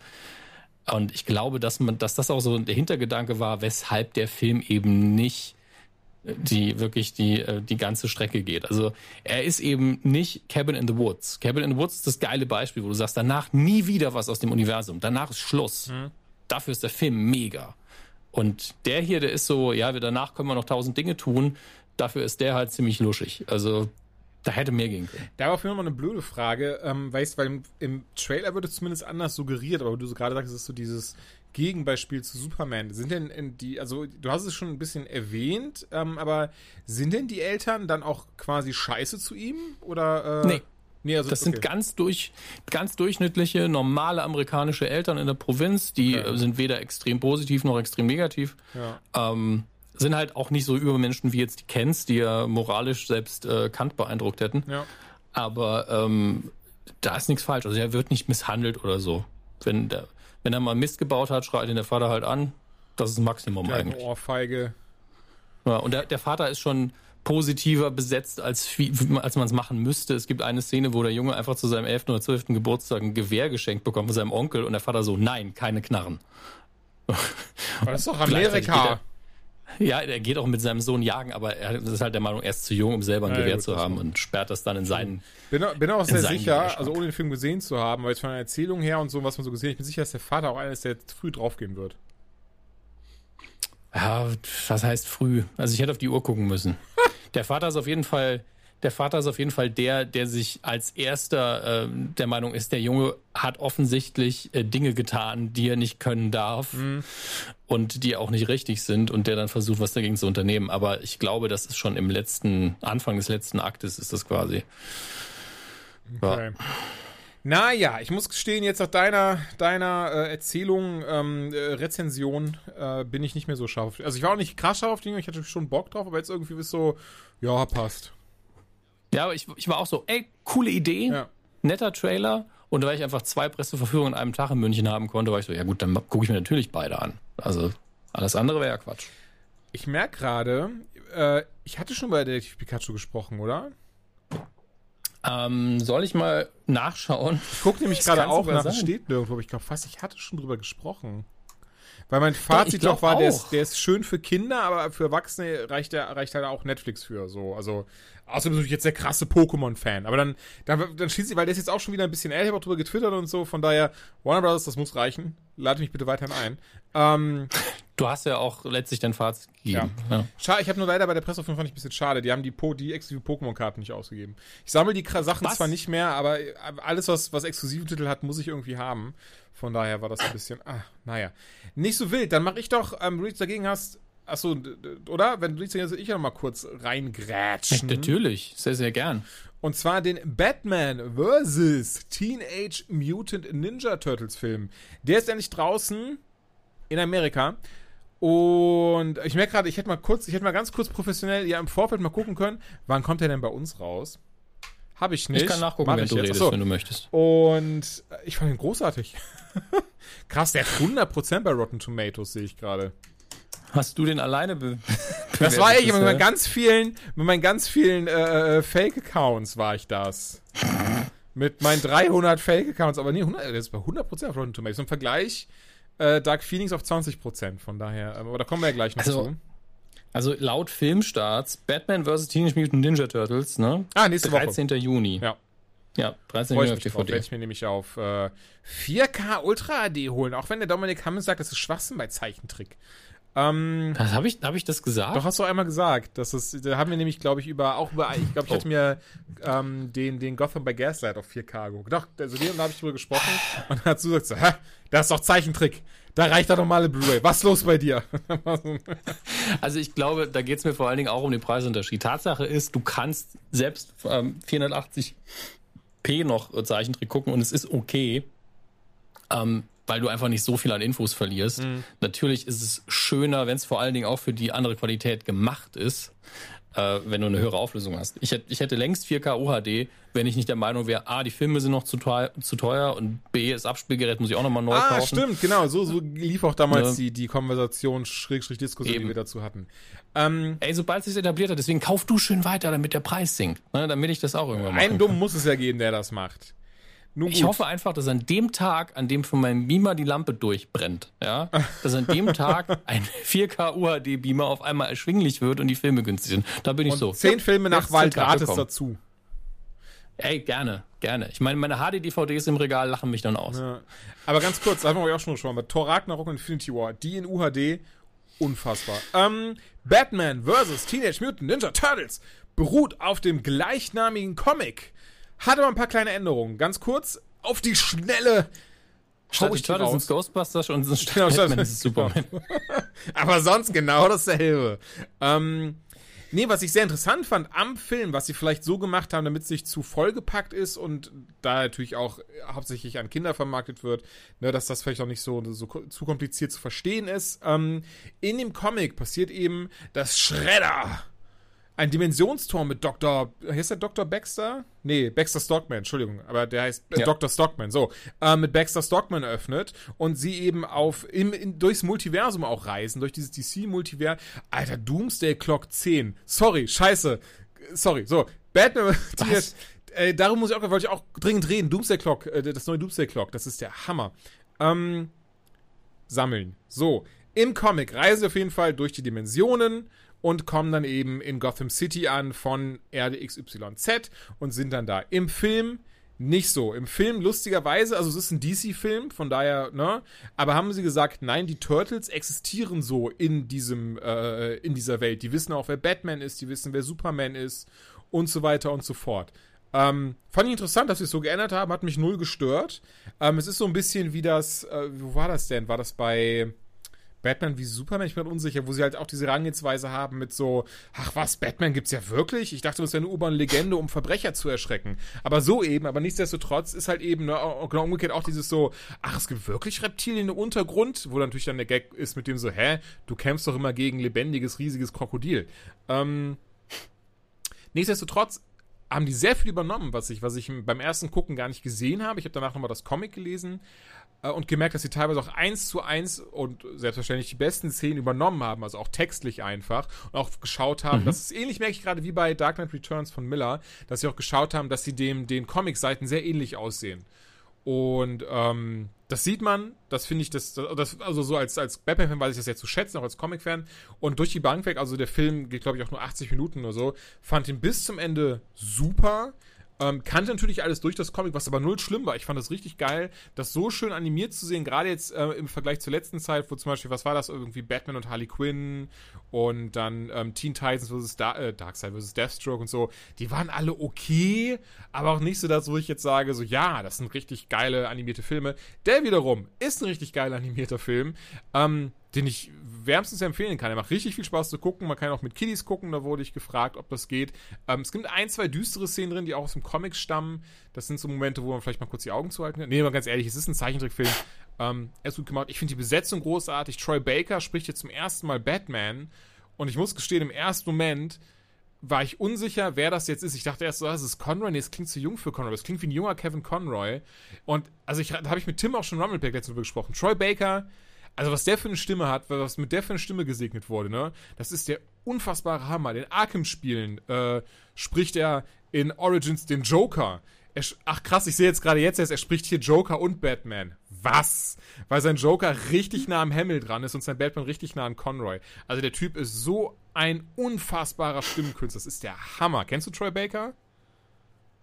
Ich werde ihn jetzt googeln. Okay. Wahrscheinlich habe ich ja, mal irgendwas ey, der von ihm äh, Bild bekommen, so aber viel unfassbar. Er spricht dann, äh, äh, äh, er spricht dann auch Jason Todd in, in äh, Arkham, Arkham Knight oder den Arkham Knight eben oder Red Hood. Das, Quatsch, Penguin, das war Nolan North. Ich habe mich gerade hab vertan, nicht der Penguin, aber eben der Joker, wie gesagt, in den Arkham Origins Teilen. Und so viel mehr äh, in Last. Und dann sieht er auch noch gut aus. Das ist so das unverschämt, denn? oder er sieht aus wie ein Model, die Sau.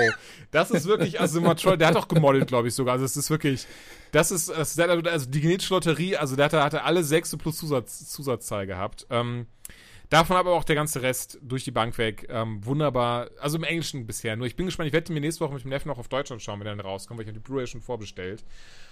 Puh, Entschuldigung. Und bin sehr gespannt, wie es auf Deutsch ging. Ich bin auch da eigentlich guter Dinge, dass sich das gut anhören wird. Weil bisher die Synchronisation ähm, von den Batman-Sachen waren immer gut.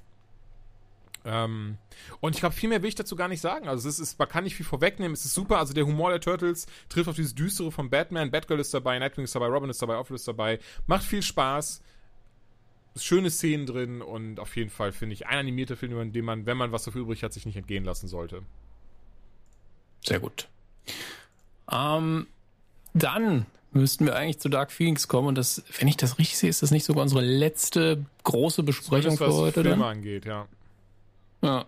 Und ich muss sagen, ich werde mich da kurz fassen, denn das Problem, das ich da hatte, also ist auch ein bisschen unfair für den Film, muss man dazu sagen. Ich saß in der Presseverführung, mich gerade hingesetzt, hatte gar nicht realisiert, dass ich eine 3D-Brille in die Hand gedrückt bekommen habe. Deswegen war ich erstmal so, Bild ist voll unscharf. So, ach so, Moment. Brille aufgesetzt, und dann höre ich das, den, das erste, den ersten Laut. Es war noch nicht mal ein ganzes Wort zu dem Zeitpunkt. Ich war so, oh fuck, es ist die deutsche Fassung. Das ist natürlich ah, völlig, völlig unfair dem Film gegenüber, völlig unfair. Ich hatte ähm, Zeit, dass, aber ich wollte nicht gucken, so. Genau. Also es, ist völlig unfair, dass das meine Meinung über den Film beeinflusst. Aber ich möchte euch nur vorwarnen, dass das eine Rolle spielen kann. Ey, da, aber die Leute ähm, wissen mittlerweile, dass wir elitäre Hurensöhne sind, was das angeht. Ja, das, das, ist einfach, ich komme da dann halt nicht mehr raus. Ich musste mich bewusst währenddessen darauf konzentrieren, zu ignorieren, dass einfach auch ständig ins Präteritum übersetzt wird, womit ich nicht einverstanden ja. bin, weil das einfach im Deutschen total du meinst, ja, ja. Und ähm, aber da bin ich halt so, ja, okay, das ist dann halt so, da musst du, musst du einfach kaufen und, und versuchen, es zu ignorieren. Und es ist echt schwer, sich gedanklich da wieder reinzuversetzen, auch wenn man die Stimmen von den Schauspielern alle auswendig kennt. Und es war, es war wirklich anstrengend für mich. Das hat das Ganze natürlich nicht einfacher gemacht. Ja.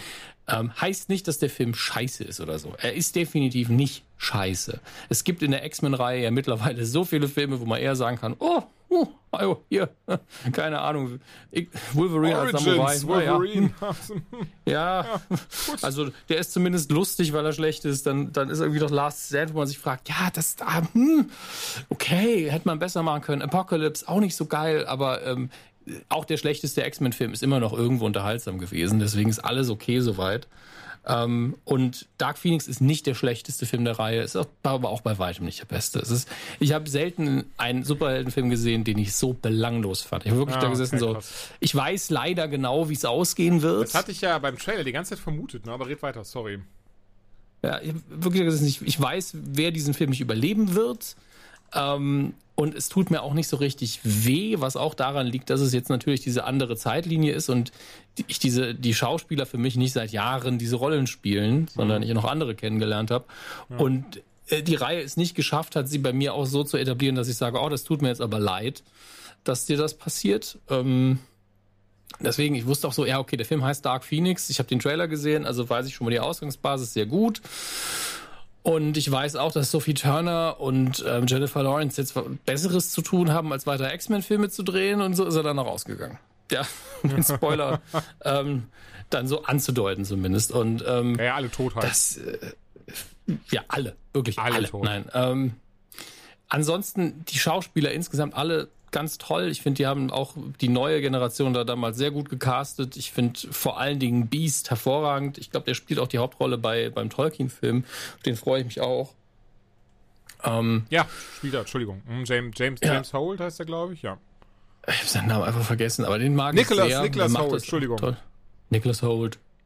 Ähm, Michael Fassbender auch irgendwo verschenkt in dem Film so, hallo, ich bin Magneto. Ja, das wissen wir. Hallo, ich bin weg. Ja, okay.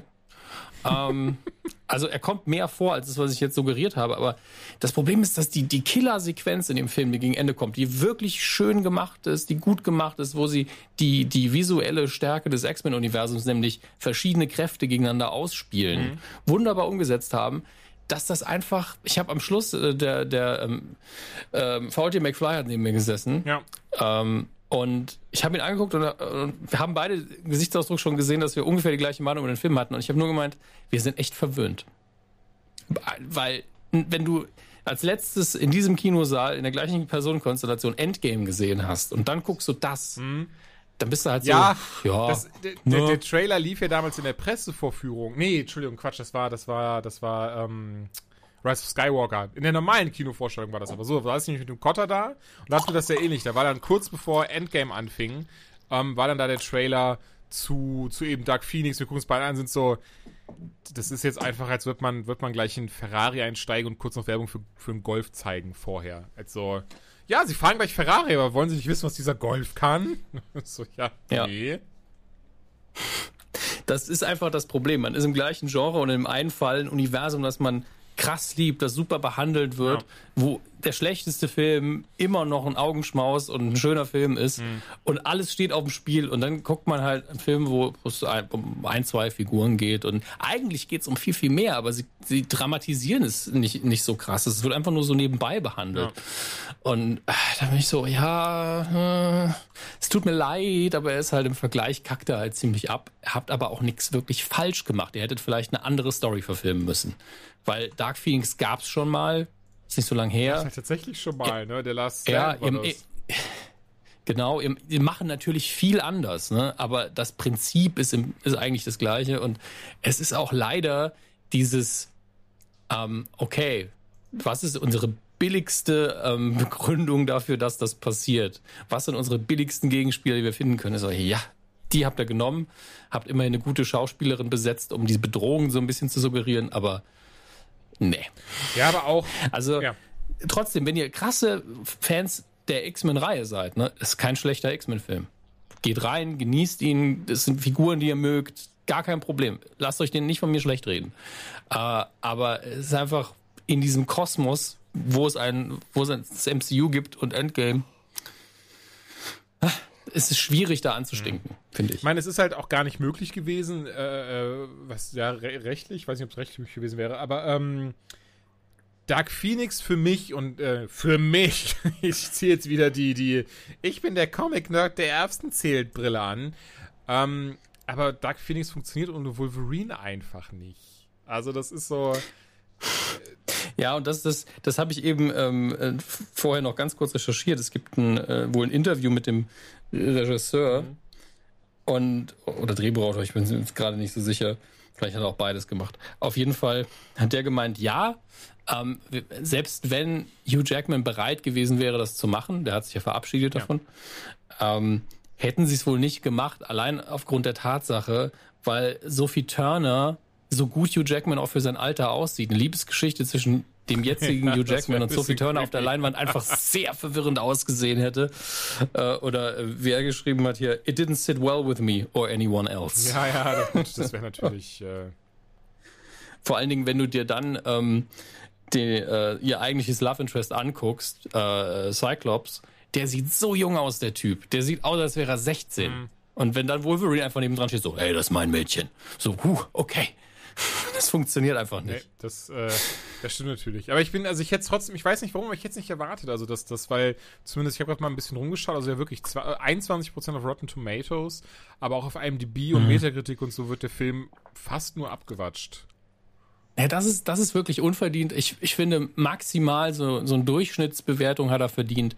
Aber das ist so ein Klassiker. Wirklich vor acht Jahren hättest du gesagt, ey, das hat Spaß gemacht, das war gut. Mhm.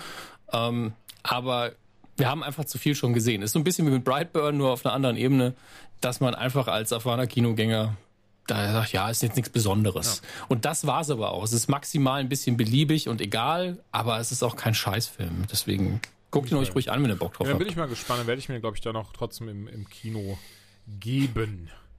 Ja, ich hatte ja gerade, als ich über Teenage Mutant Ninja Turtles vs. Batman, nee, umgekehrt gesprochen habe, ist mir Doomsday Clock 10 eingefallen. Das kam jetzt endlich raus. Sie haben ja irgendwie vor, nachdem sie gesagt haben, einmal, Entschuldigung, alles gut bei dir, Dominik? Ja, ich, ich, ich stöhne nur wegen Doomsday Clock. So hat mit dir nichts zu tun. Aber ich hatte dir doch, was hatte ich hatte die erste Ausgabe mal zu Weihnachten geschenkt vor 30 Jahren oder so, ne? Ja, ja. Hat ja, sie gelesen? Ja. 30 Jahren. Ja, ich hatte sie gelesen. Ich fand es auch, äh, wenn du einfach ausblendest, dass ich grundsätzlich dagegen bin, was da passiert, war das schön geschrieben und gezeichnet. Weißt du, das ist einfach, ich konnte es auf der Ebene genießen, aber ich war so, ich werde mir nichts weiter davon holen. Es war trotzdem ein schönes Geschenk, weil ich es mir nie gekauft hätte. Okay. Äh, Doomsday Clock 10 auf jeden Fall. Fand ja. ich unfassbar gut. Hat ähm, auf den einschlägigen Comic-Seiten äh, auch seine 10 von 10 zu Recht eingeräumt, nachdem die Ausgabe 9 und 8 eher so waren. Ähm, und ich finde es krass, was DC da gemacht, schrägstrich zugelassen hat, denn ähm, es ist, es ist super erzählt. Also es ist tatsächlich eine reine, ich würde behaupten, Band 10 ist eine reine ähm, Watchmen-Geschichte. Du hast dann, du hast, du mhm. hast da, ähm, anders als bei anderen, hast du jetzt nicht aktiv, dass da Batman und Superman da mitspielen. Du siehst sie zwar immer wieder mal, aber halt nicht in der Form, sondern im Wesentlichen ist es wirklich Dr. Manhattan, der im Vordergrund steht und der immer wieder erzählt und der halt, der halt sagt, ne, wir haben ähm, 17. Februar 1938, ich treffe mich mit, äh, mit äh, Pete Bauer in der Bar wir reden aneinander. Er fragt mich, warum er der Einzige ist, der mich als blaue Gestalt sehen kann. Ich erzähle ihm, wenn er in zwei Wochen zu dem und dem Casting geht, dass er der nächste große James Dean wird. Solche Sachen. Macht natürlich keinen Sinn, denke ich gerade, weil 38 gab es James Dean noch nicht. Aber nur um das halt ne, mal so zu vermitteln. Und an die, diese, die, an, an der, da, Entschuldigung, daran äh, lang wird die ganze Geschichte erzählt. Also er trifft sich immer wieder mit diesem Typen und äh, dieser Typ ist dann erst dankbar und nachher sagt er dann, Moment, aber ich brauche doch wieder eine große Rolle, sag mir, was ich machen muss. Bis der Dr. Metz ihm sagt so, nee, kann ich gar nicht, Alter, du stirbst doch am 3. Dezember so und so. Und der Typ dreht halt total ab dann und ist so, nein, ich, ich werde gucken, dass ich da nicht sterbe. Und er stirbt natürlich trotzdem. Ähm, so ganz kurz, sorry, ich möchte, möchte das gar nicht groß spoilern. Das, also keine Sorge, das ist nicht irgendwie der große, das ist nicht der Twist, das erfahren nee, wir sehr früh. Das ist nee. nicht der Twist des Comics, nicht falsch verstehen.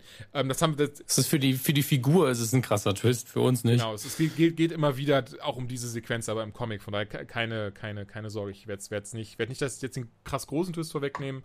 Ähm, finde aber, und deswegen, weil das habe ich gerade angeschrieben, möchte ich noch erzählen, ich, ich finde sehr spannend ist, dass sie es zugelassen, weil im Wesentlichen hast du dann eben Dr. Manhattan und der besucht dann eben diese verschiedenen Epochen, immer an diesem Typen lang gehangelt, immer dieses so, ah, jetzt treffe ich mich wieder mit dem und sage ihm, wie seine Zukunft aussehen wird. Ah, jetzt habe ich ihm schon dreimal gesagt, dass er sterben wird, so ein Mist. Und dann hast du halt eben diese Momente, wo er dann hat dann so, dann haben wir quasi so das Cover von, von, der allerersten Ausgabe Action Comics. Dann sind wir Superman drauf mit dem, mit dem Auto, wie dann da ganz am Rand halt jetzt in, in Doomsday Clock 10 eben Dr. Manhattan steht und sagt so, ah, hier stimmt, hier war das erste Mal, eine, als ich Superman getroffen habe. Und dann hast du eben irgendwie dann so einen Sprung 1952, wo er meinte so, ah, stimmt, hier war das erste Mal, als ich Superman getroffen habe, nachdem es eine temporale Animalie gab. Und, ähm, ne, und so weiter und so fort. Und dann eben, ach so, nee, scheiße. auf jeden Fall wird endlich aufgelöst, was, mit, was es mit Flashpoint und Rebirth auf sich hat. Und ich möchte nicht verraten, wie und in welcher Form. Ich fand es wirklich großartig. Also ich fand es so geil gemacht. Es ist so krass geschrieben. Die Bilder sehen unfassbar aus. Und wirklich am Ende saß ich da äh, am, on the edge the war so, nein, fuck, was? Ähm, seit langer Zeit möchte ich behaupten, Comic, das, das wieder so richtig krass reingehauen hat. Ähm, echt großartig ist. Also ich bin gespannt, zwei Ausgaben kommen noch. Leider haben sie jetzt wieder gesagt, dass das alles ein bisschen länger dauert, dass eben dann Ende des Jahres die letzte Ausgabe kommt, was ich sehr schade finde. Aber damit dann auch dieses ganze Gedöns drumrum, also Rebirth und so abgeschlossen wird und gesagt wird, sie kehren wieder zum alten DC-Universum zurück. Und ähm, Surprise! Surprise, Bitches! Ähm, nichtsdestotrotz, ich, ich fand die Ausgabe ganz, ganz großartig. Und äh, kann, kann also jedem, der was für Comics über hat, äh, unbedingt lesen. Also ich finde, es ist so gut geschrieben. Und eben, ne, da ist eben, ähm, ist es überhaupt für Alan Moore geschrieben? Du ja, glaube ich, glaube schon, oder? Die neuen Sachen sind nicht von Moore geschrieben. Nee, oder war es Jeff Jones, der Doomsday Clock schreibt? Ich will gar nicht, ich will gar nichts Falsches sagen. Ich glaube, dass zumindest Jeff Jones damit angefangen hat. Mhm. Atomkriegs. Aber Moore wird für DC im Leben nichts okay, mehr Jeff, schreiben. Jeff, Jeff Jones war es. Ja, Jeff Jones. Ja, ich weiß gar nicht, wie es ist, aber von Moore sind halt die Watchmen. Ne? Ich glaube, deswegen war gerade. Nee, ist auf jeden Fall. Ach krass, die Astroskabe ist jetzt schon fast zwei Jahre her, dass sie rauskam. Leute, was ist denn da los? Also, wie, wie man sowas äh, in die Länge ziehen kann. Julian, ne? wir haben Juni. Wir haben Juni. Unfassbar. Ja, wir haben noch so, wir haben noch so zehn Jahre, dann ist die Welt eh im Eimer. Ja, ja gut. das stimmt natürlich. Ähm, ja, nichtsdestotrotz finde find ich das krass, wie lange es jetzt schon wieder, wieder her ist. Ja, nee, Geoff Jones hat es Ja. geschrieben, was ja sehr interessant ist, weil er auch bei Justice League äh, ordentlich mitgemacht hat und den ziemlich versemmelt hat. Aber nee, Doomsday Clock, äh, doch sehr, sehr, sehr, sehr, sehr schöne Reihe und Band 10, sehr, sehr gut. Ähm, außerdem noch Last Night on Earth, auch ein Comic, was ich empfehlen möchte, ist nämlich vom, äh, vom Team Capullo Snyder. Die haben damals die New 52 angeführt mit Batman und auch sehr gut angeführt, sehr, sehr schöne Geschichten, sehr coole Geschichten geschrieben. Ich möchte fast behaupten, ähm, dass zwar Tom King auch geile Sachen gemacht hat, aber bisher nicht daran anknüpfen konnte.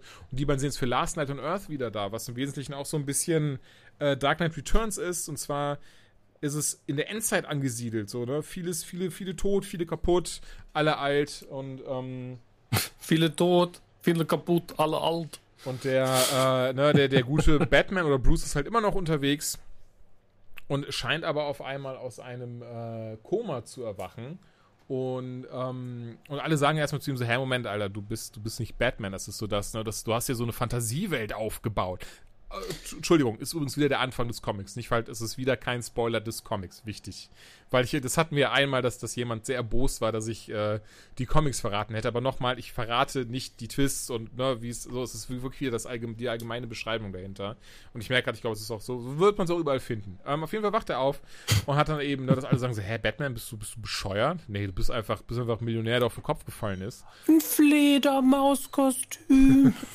ähm, ne, und entsprechend, äh, ja, ja, ja. Ähm, und Hauptsache. Und, ne, Batman wäre nicht Batman, wäre nicht Batman wäre und Batman Sachen machen würde. Und er rennt dann eben rum und ist da und sagt die ganze Zeit so, nee, das macht irgendwie alles, alles keinen Sinn hier, Leute.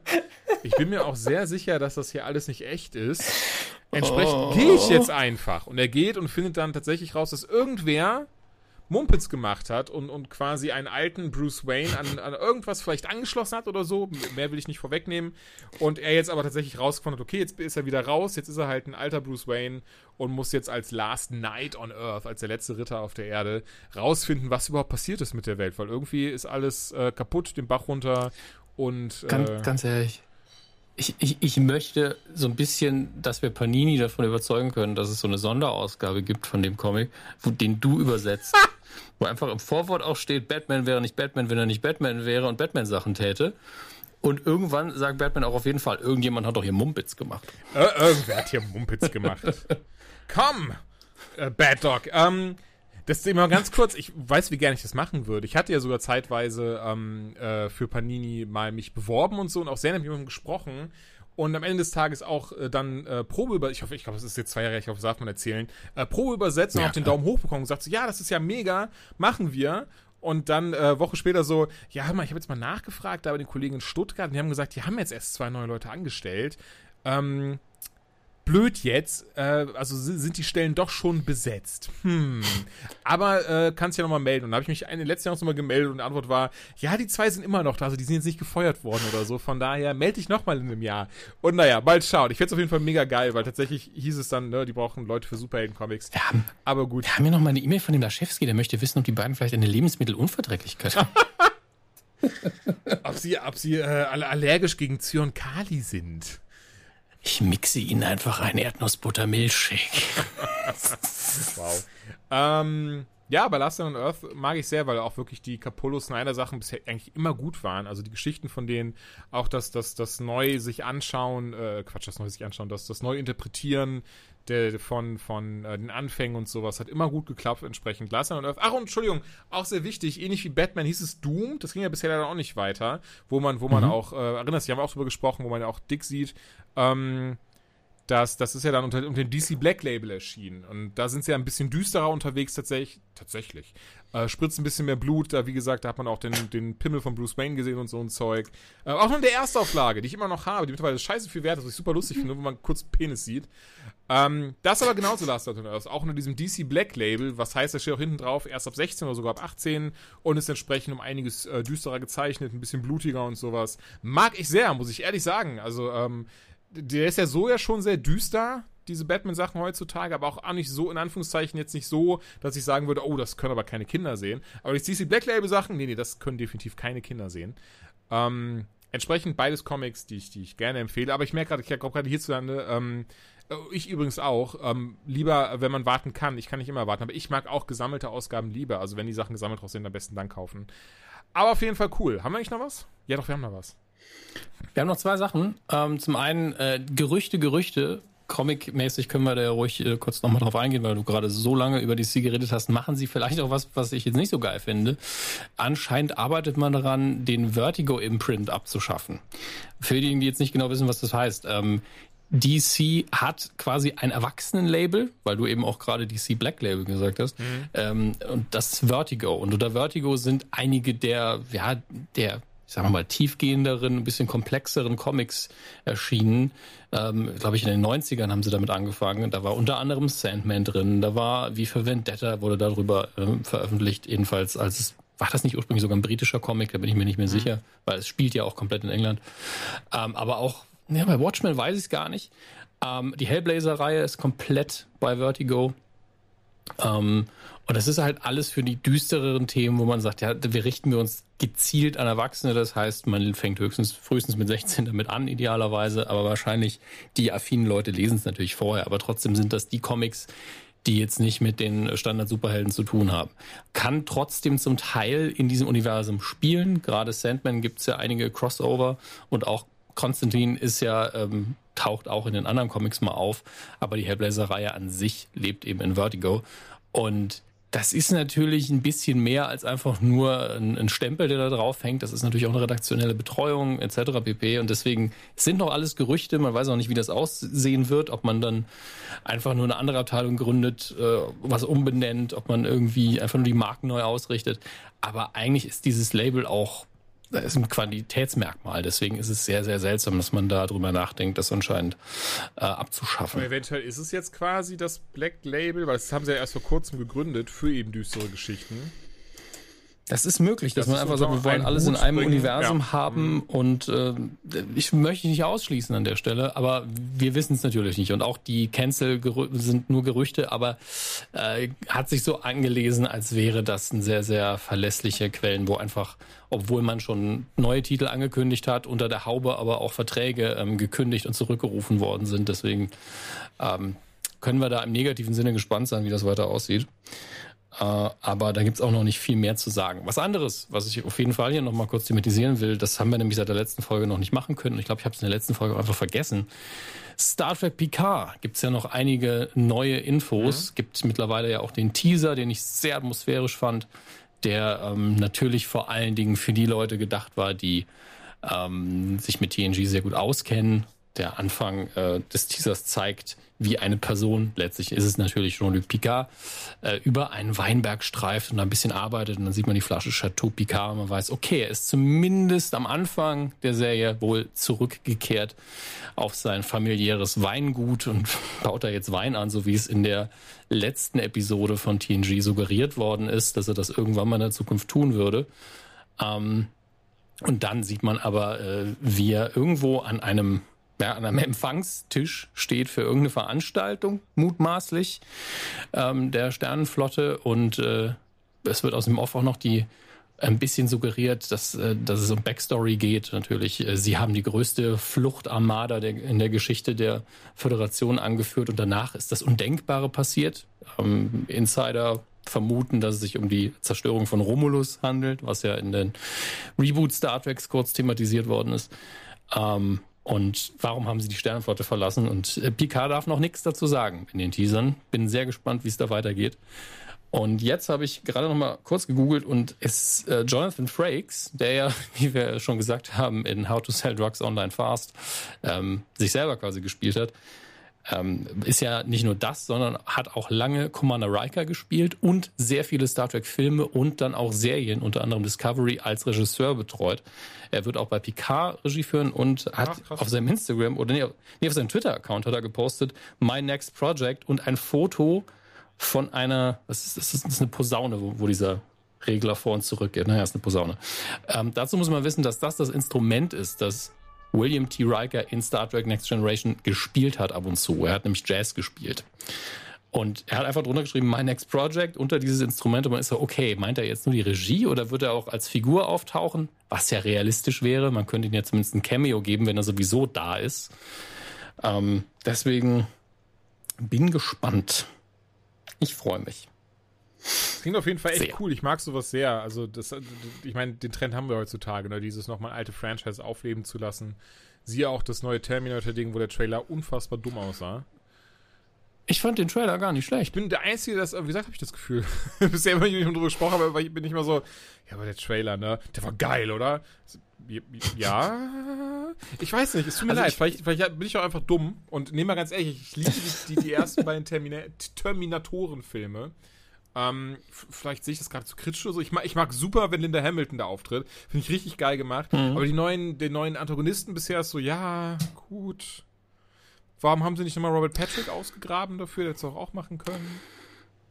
Ja, aber das ist ja das Problem, dass die Leute auch altern. Deswegen ist es ja, ich glaube, dass sie bei Schwarzenegger dieses Mal auch sagen, das ist der Typ, nachdem sie dieses Modell damals das gebaut ich haben. Aber auch. Der das mittlerweile, ist, das wird ja, ne? glaube ich, schon angeteasert, dass er ein Mensch ist, ne, in dem Trailer. Das ist ja so, ja, ja, ja, ja. Alles andere würde wenig Sinn ja, ergeben, es sei denn, es wäre wieder um die absolute Zukunftsstufe. Welchen Terminator schicken wir jetzt zurück? Ja, den alten, gebrechlichen. Das macht sehr viel Sinn. Ja, ich glaube, der Film wird gut, tatsächlich. Ich glaube, der wird gut. Ähm, aber ich war nie der krasse Terminator-Fan. Also ich mag die Filme auch. Vor allen Dingen natürlich den zweiten. Der erste ist ja recht trashig, was am Budget auch hing. Und trotzdem war der gut. Aber danach ist er auch einfach so rumgeeiert, was da so passiert ist. Ähm, was wollte ich sagen? Äh, irgendwas ist mir noch eingefallen, was ich unbedingt erwähnen wollte. Fuck. Wolltest du Fuck sagen? Nein, nein, Fuck sage ich ja die ganze Zeit. Äh, erstmal noch eine Frage an dich. Du hattest da oben noch Patman geschrieben. Meintest du Pac-Man oder ist Patman irgendwas, was du vergessen Robert hast? Robert Pattinson ist Batman. Das haben wir ja letztes Mal schon ah, äh, gesagt. Ja, ja, ja, ja. Weißt du, ja, Pattinson und Batman ist Patman. So, und der gute Patman ähm, ist jetzt offiziell, weil wir als die letzte Folge haben wir so ein bisschen gemutmaßt, weil ja, wie gesagt, Nicholas Holt für die Rolle in Frage kam. Aber sie haben jetzt gesagt, so, nee, ist es geworden. Und zwar sind die beiden nach Warner Bros. geflogen. Ich habe keinen Plan. Irgendwo in Amerika auf jeden Fall, wahrscheinlich Los Angeles, Hollywood, irgendwo da. Na, da, nach Warner Bros. Nach Warner Bros. Und haben beide wohl das Kostüm anprobiert, was eben in The Batman zu sehen sein wird. Und der gute Matt Reeves hat dann gesagt, hör mal, scheiße, der Batman sieht aus wie Batman und entsprechend wird er auch Batman. Ähm, da, das war eigentlich alles. Ich wollte nur, also bei letztes Mal war es ja doch die Gerüchteküche und jetzt ist aber wirklich bestätigt. Robert Pattinson ist der neue Batman. Drei soll eine Trilogie werden, die losgelöst ist vom restlichen DCU, natürlich. Ähm, aber ich bin echt gespannt. Also ich habe ich habe da gar nichts gegen und habe auch kein Problem damit, dann am Ende des Tages einfach äh, Superman versus Batman und Justice League auszublenden und einfach so zu tun, als würde nach dem Nolan-Ding zehn Jahre später, was ist jetzt wirklich dann jetzt zehn Jahre, wenn The Batman ins Kino kommt, zehn Jahre später, nach dem letzten, das kommt hinzu, nach Dark Knight Rises, zehn Jahre nach Dark Knight Rises oder dann wirklich 15 Jahre nach, ähm, krass, Alter, wie alt wir sind, nach Batman Begins ähm, der die neue Batman-Trilogie ins Kino kommt. Also ich bin wirklich, ganz ehrlich, ich raff das nicht. Wieso kriegt der so viel Hass, der Mann? Der kann so gut schauspielen. Ich habe Twilight nie gesehen. Aber was ist das denn für eine affige Kultur, ihn auf eine Rolle zu beschränken, nur weil man ein glitzernder Vampir war? Alleine hier in diesem Elefantenfilm, wie hieß denn das Ding? Scheiße. Ähm, Was ich glaube, Nicole Kidman war das. Das ist auch schon ein bisschen länger her, da habe ich aber zum Beispiel geguckt. Der Junge kann richtig, der Junge, der ist älter als ich, der Mann kann richtig gut schauspielern.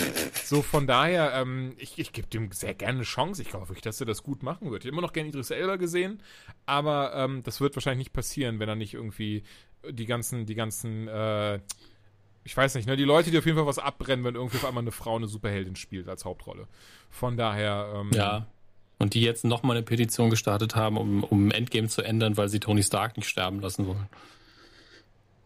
Also, wir, wir kennen ja beide schon auch- die ganzen Petitionen und die. Fan-Edits, die die Frauen raushaben wollen und jetzt sind Aber sie so, wieso, wir wollen auch, dass Tony Stark nicht kriegen stirbt. wir, wieso, wieso ist sowas News? Wieso wird sowas News verarbeitet? Lass die das doch machen. Lass die doch einfach gegenseitig sich ein, im Kreis einwichsen und ihre Petition starten. Aber hört doch mal auf über News. Das ist doch keine News. Das Wir, wir verlinken das auch nicht.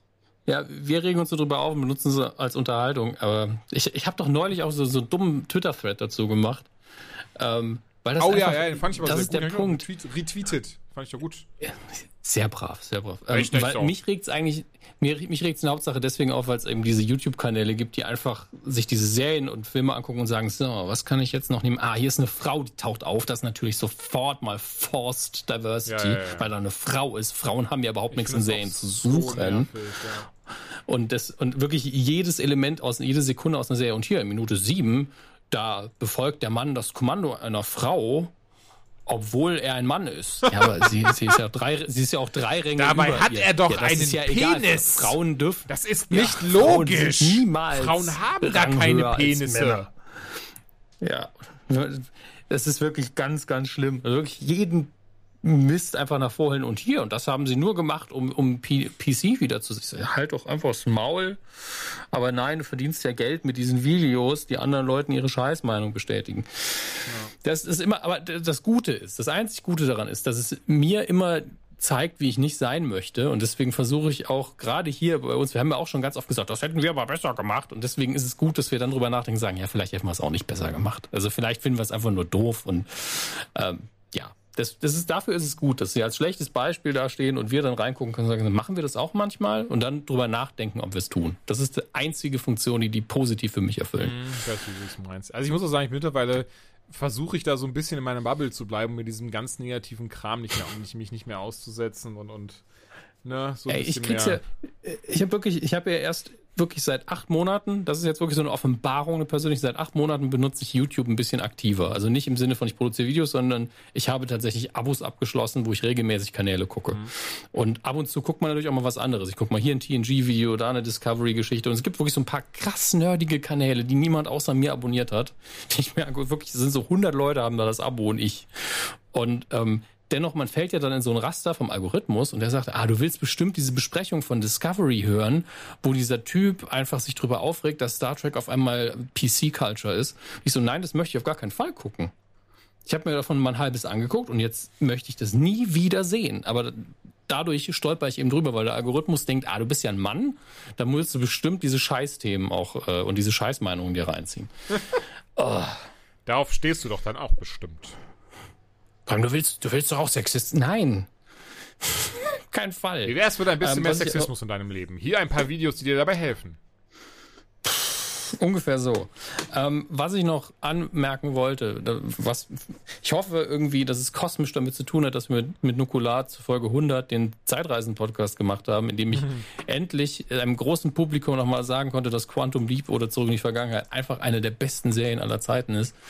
Ähm, dass jetzt irgendwie Videomaterial aufgetaucht ist von einem alternativen Ende von Quantum Leap. Also das haben sie gedreht. Das ist eine sauschlechte Qualität, aber man kann es gucken. Das ist ein bisschen ähm, also das- Originalende ist ja sehr offen und mysteriös und, und sehr fragwürdig. Und dieses Ende, was sie auch gedreht haben, ist wirklich nur so zwei, drei Dialogzeilen von Al mit seiner Frau zusammen. Ähm, wo es äh, darum geht, dass sie versuchen, Sam nochmal zu retten. Und das ist einfach, man ist so, ah, das ist viel, ein bisschen positiver und lässt da nicht mit so einem Schlag in der Magengrube zurück. Ähm, für Fans auf jeden Fall angucken. Ähm, es ist schön, das zu sehen einfach.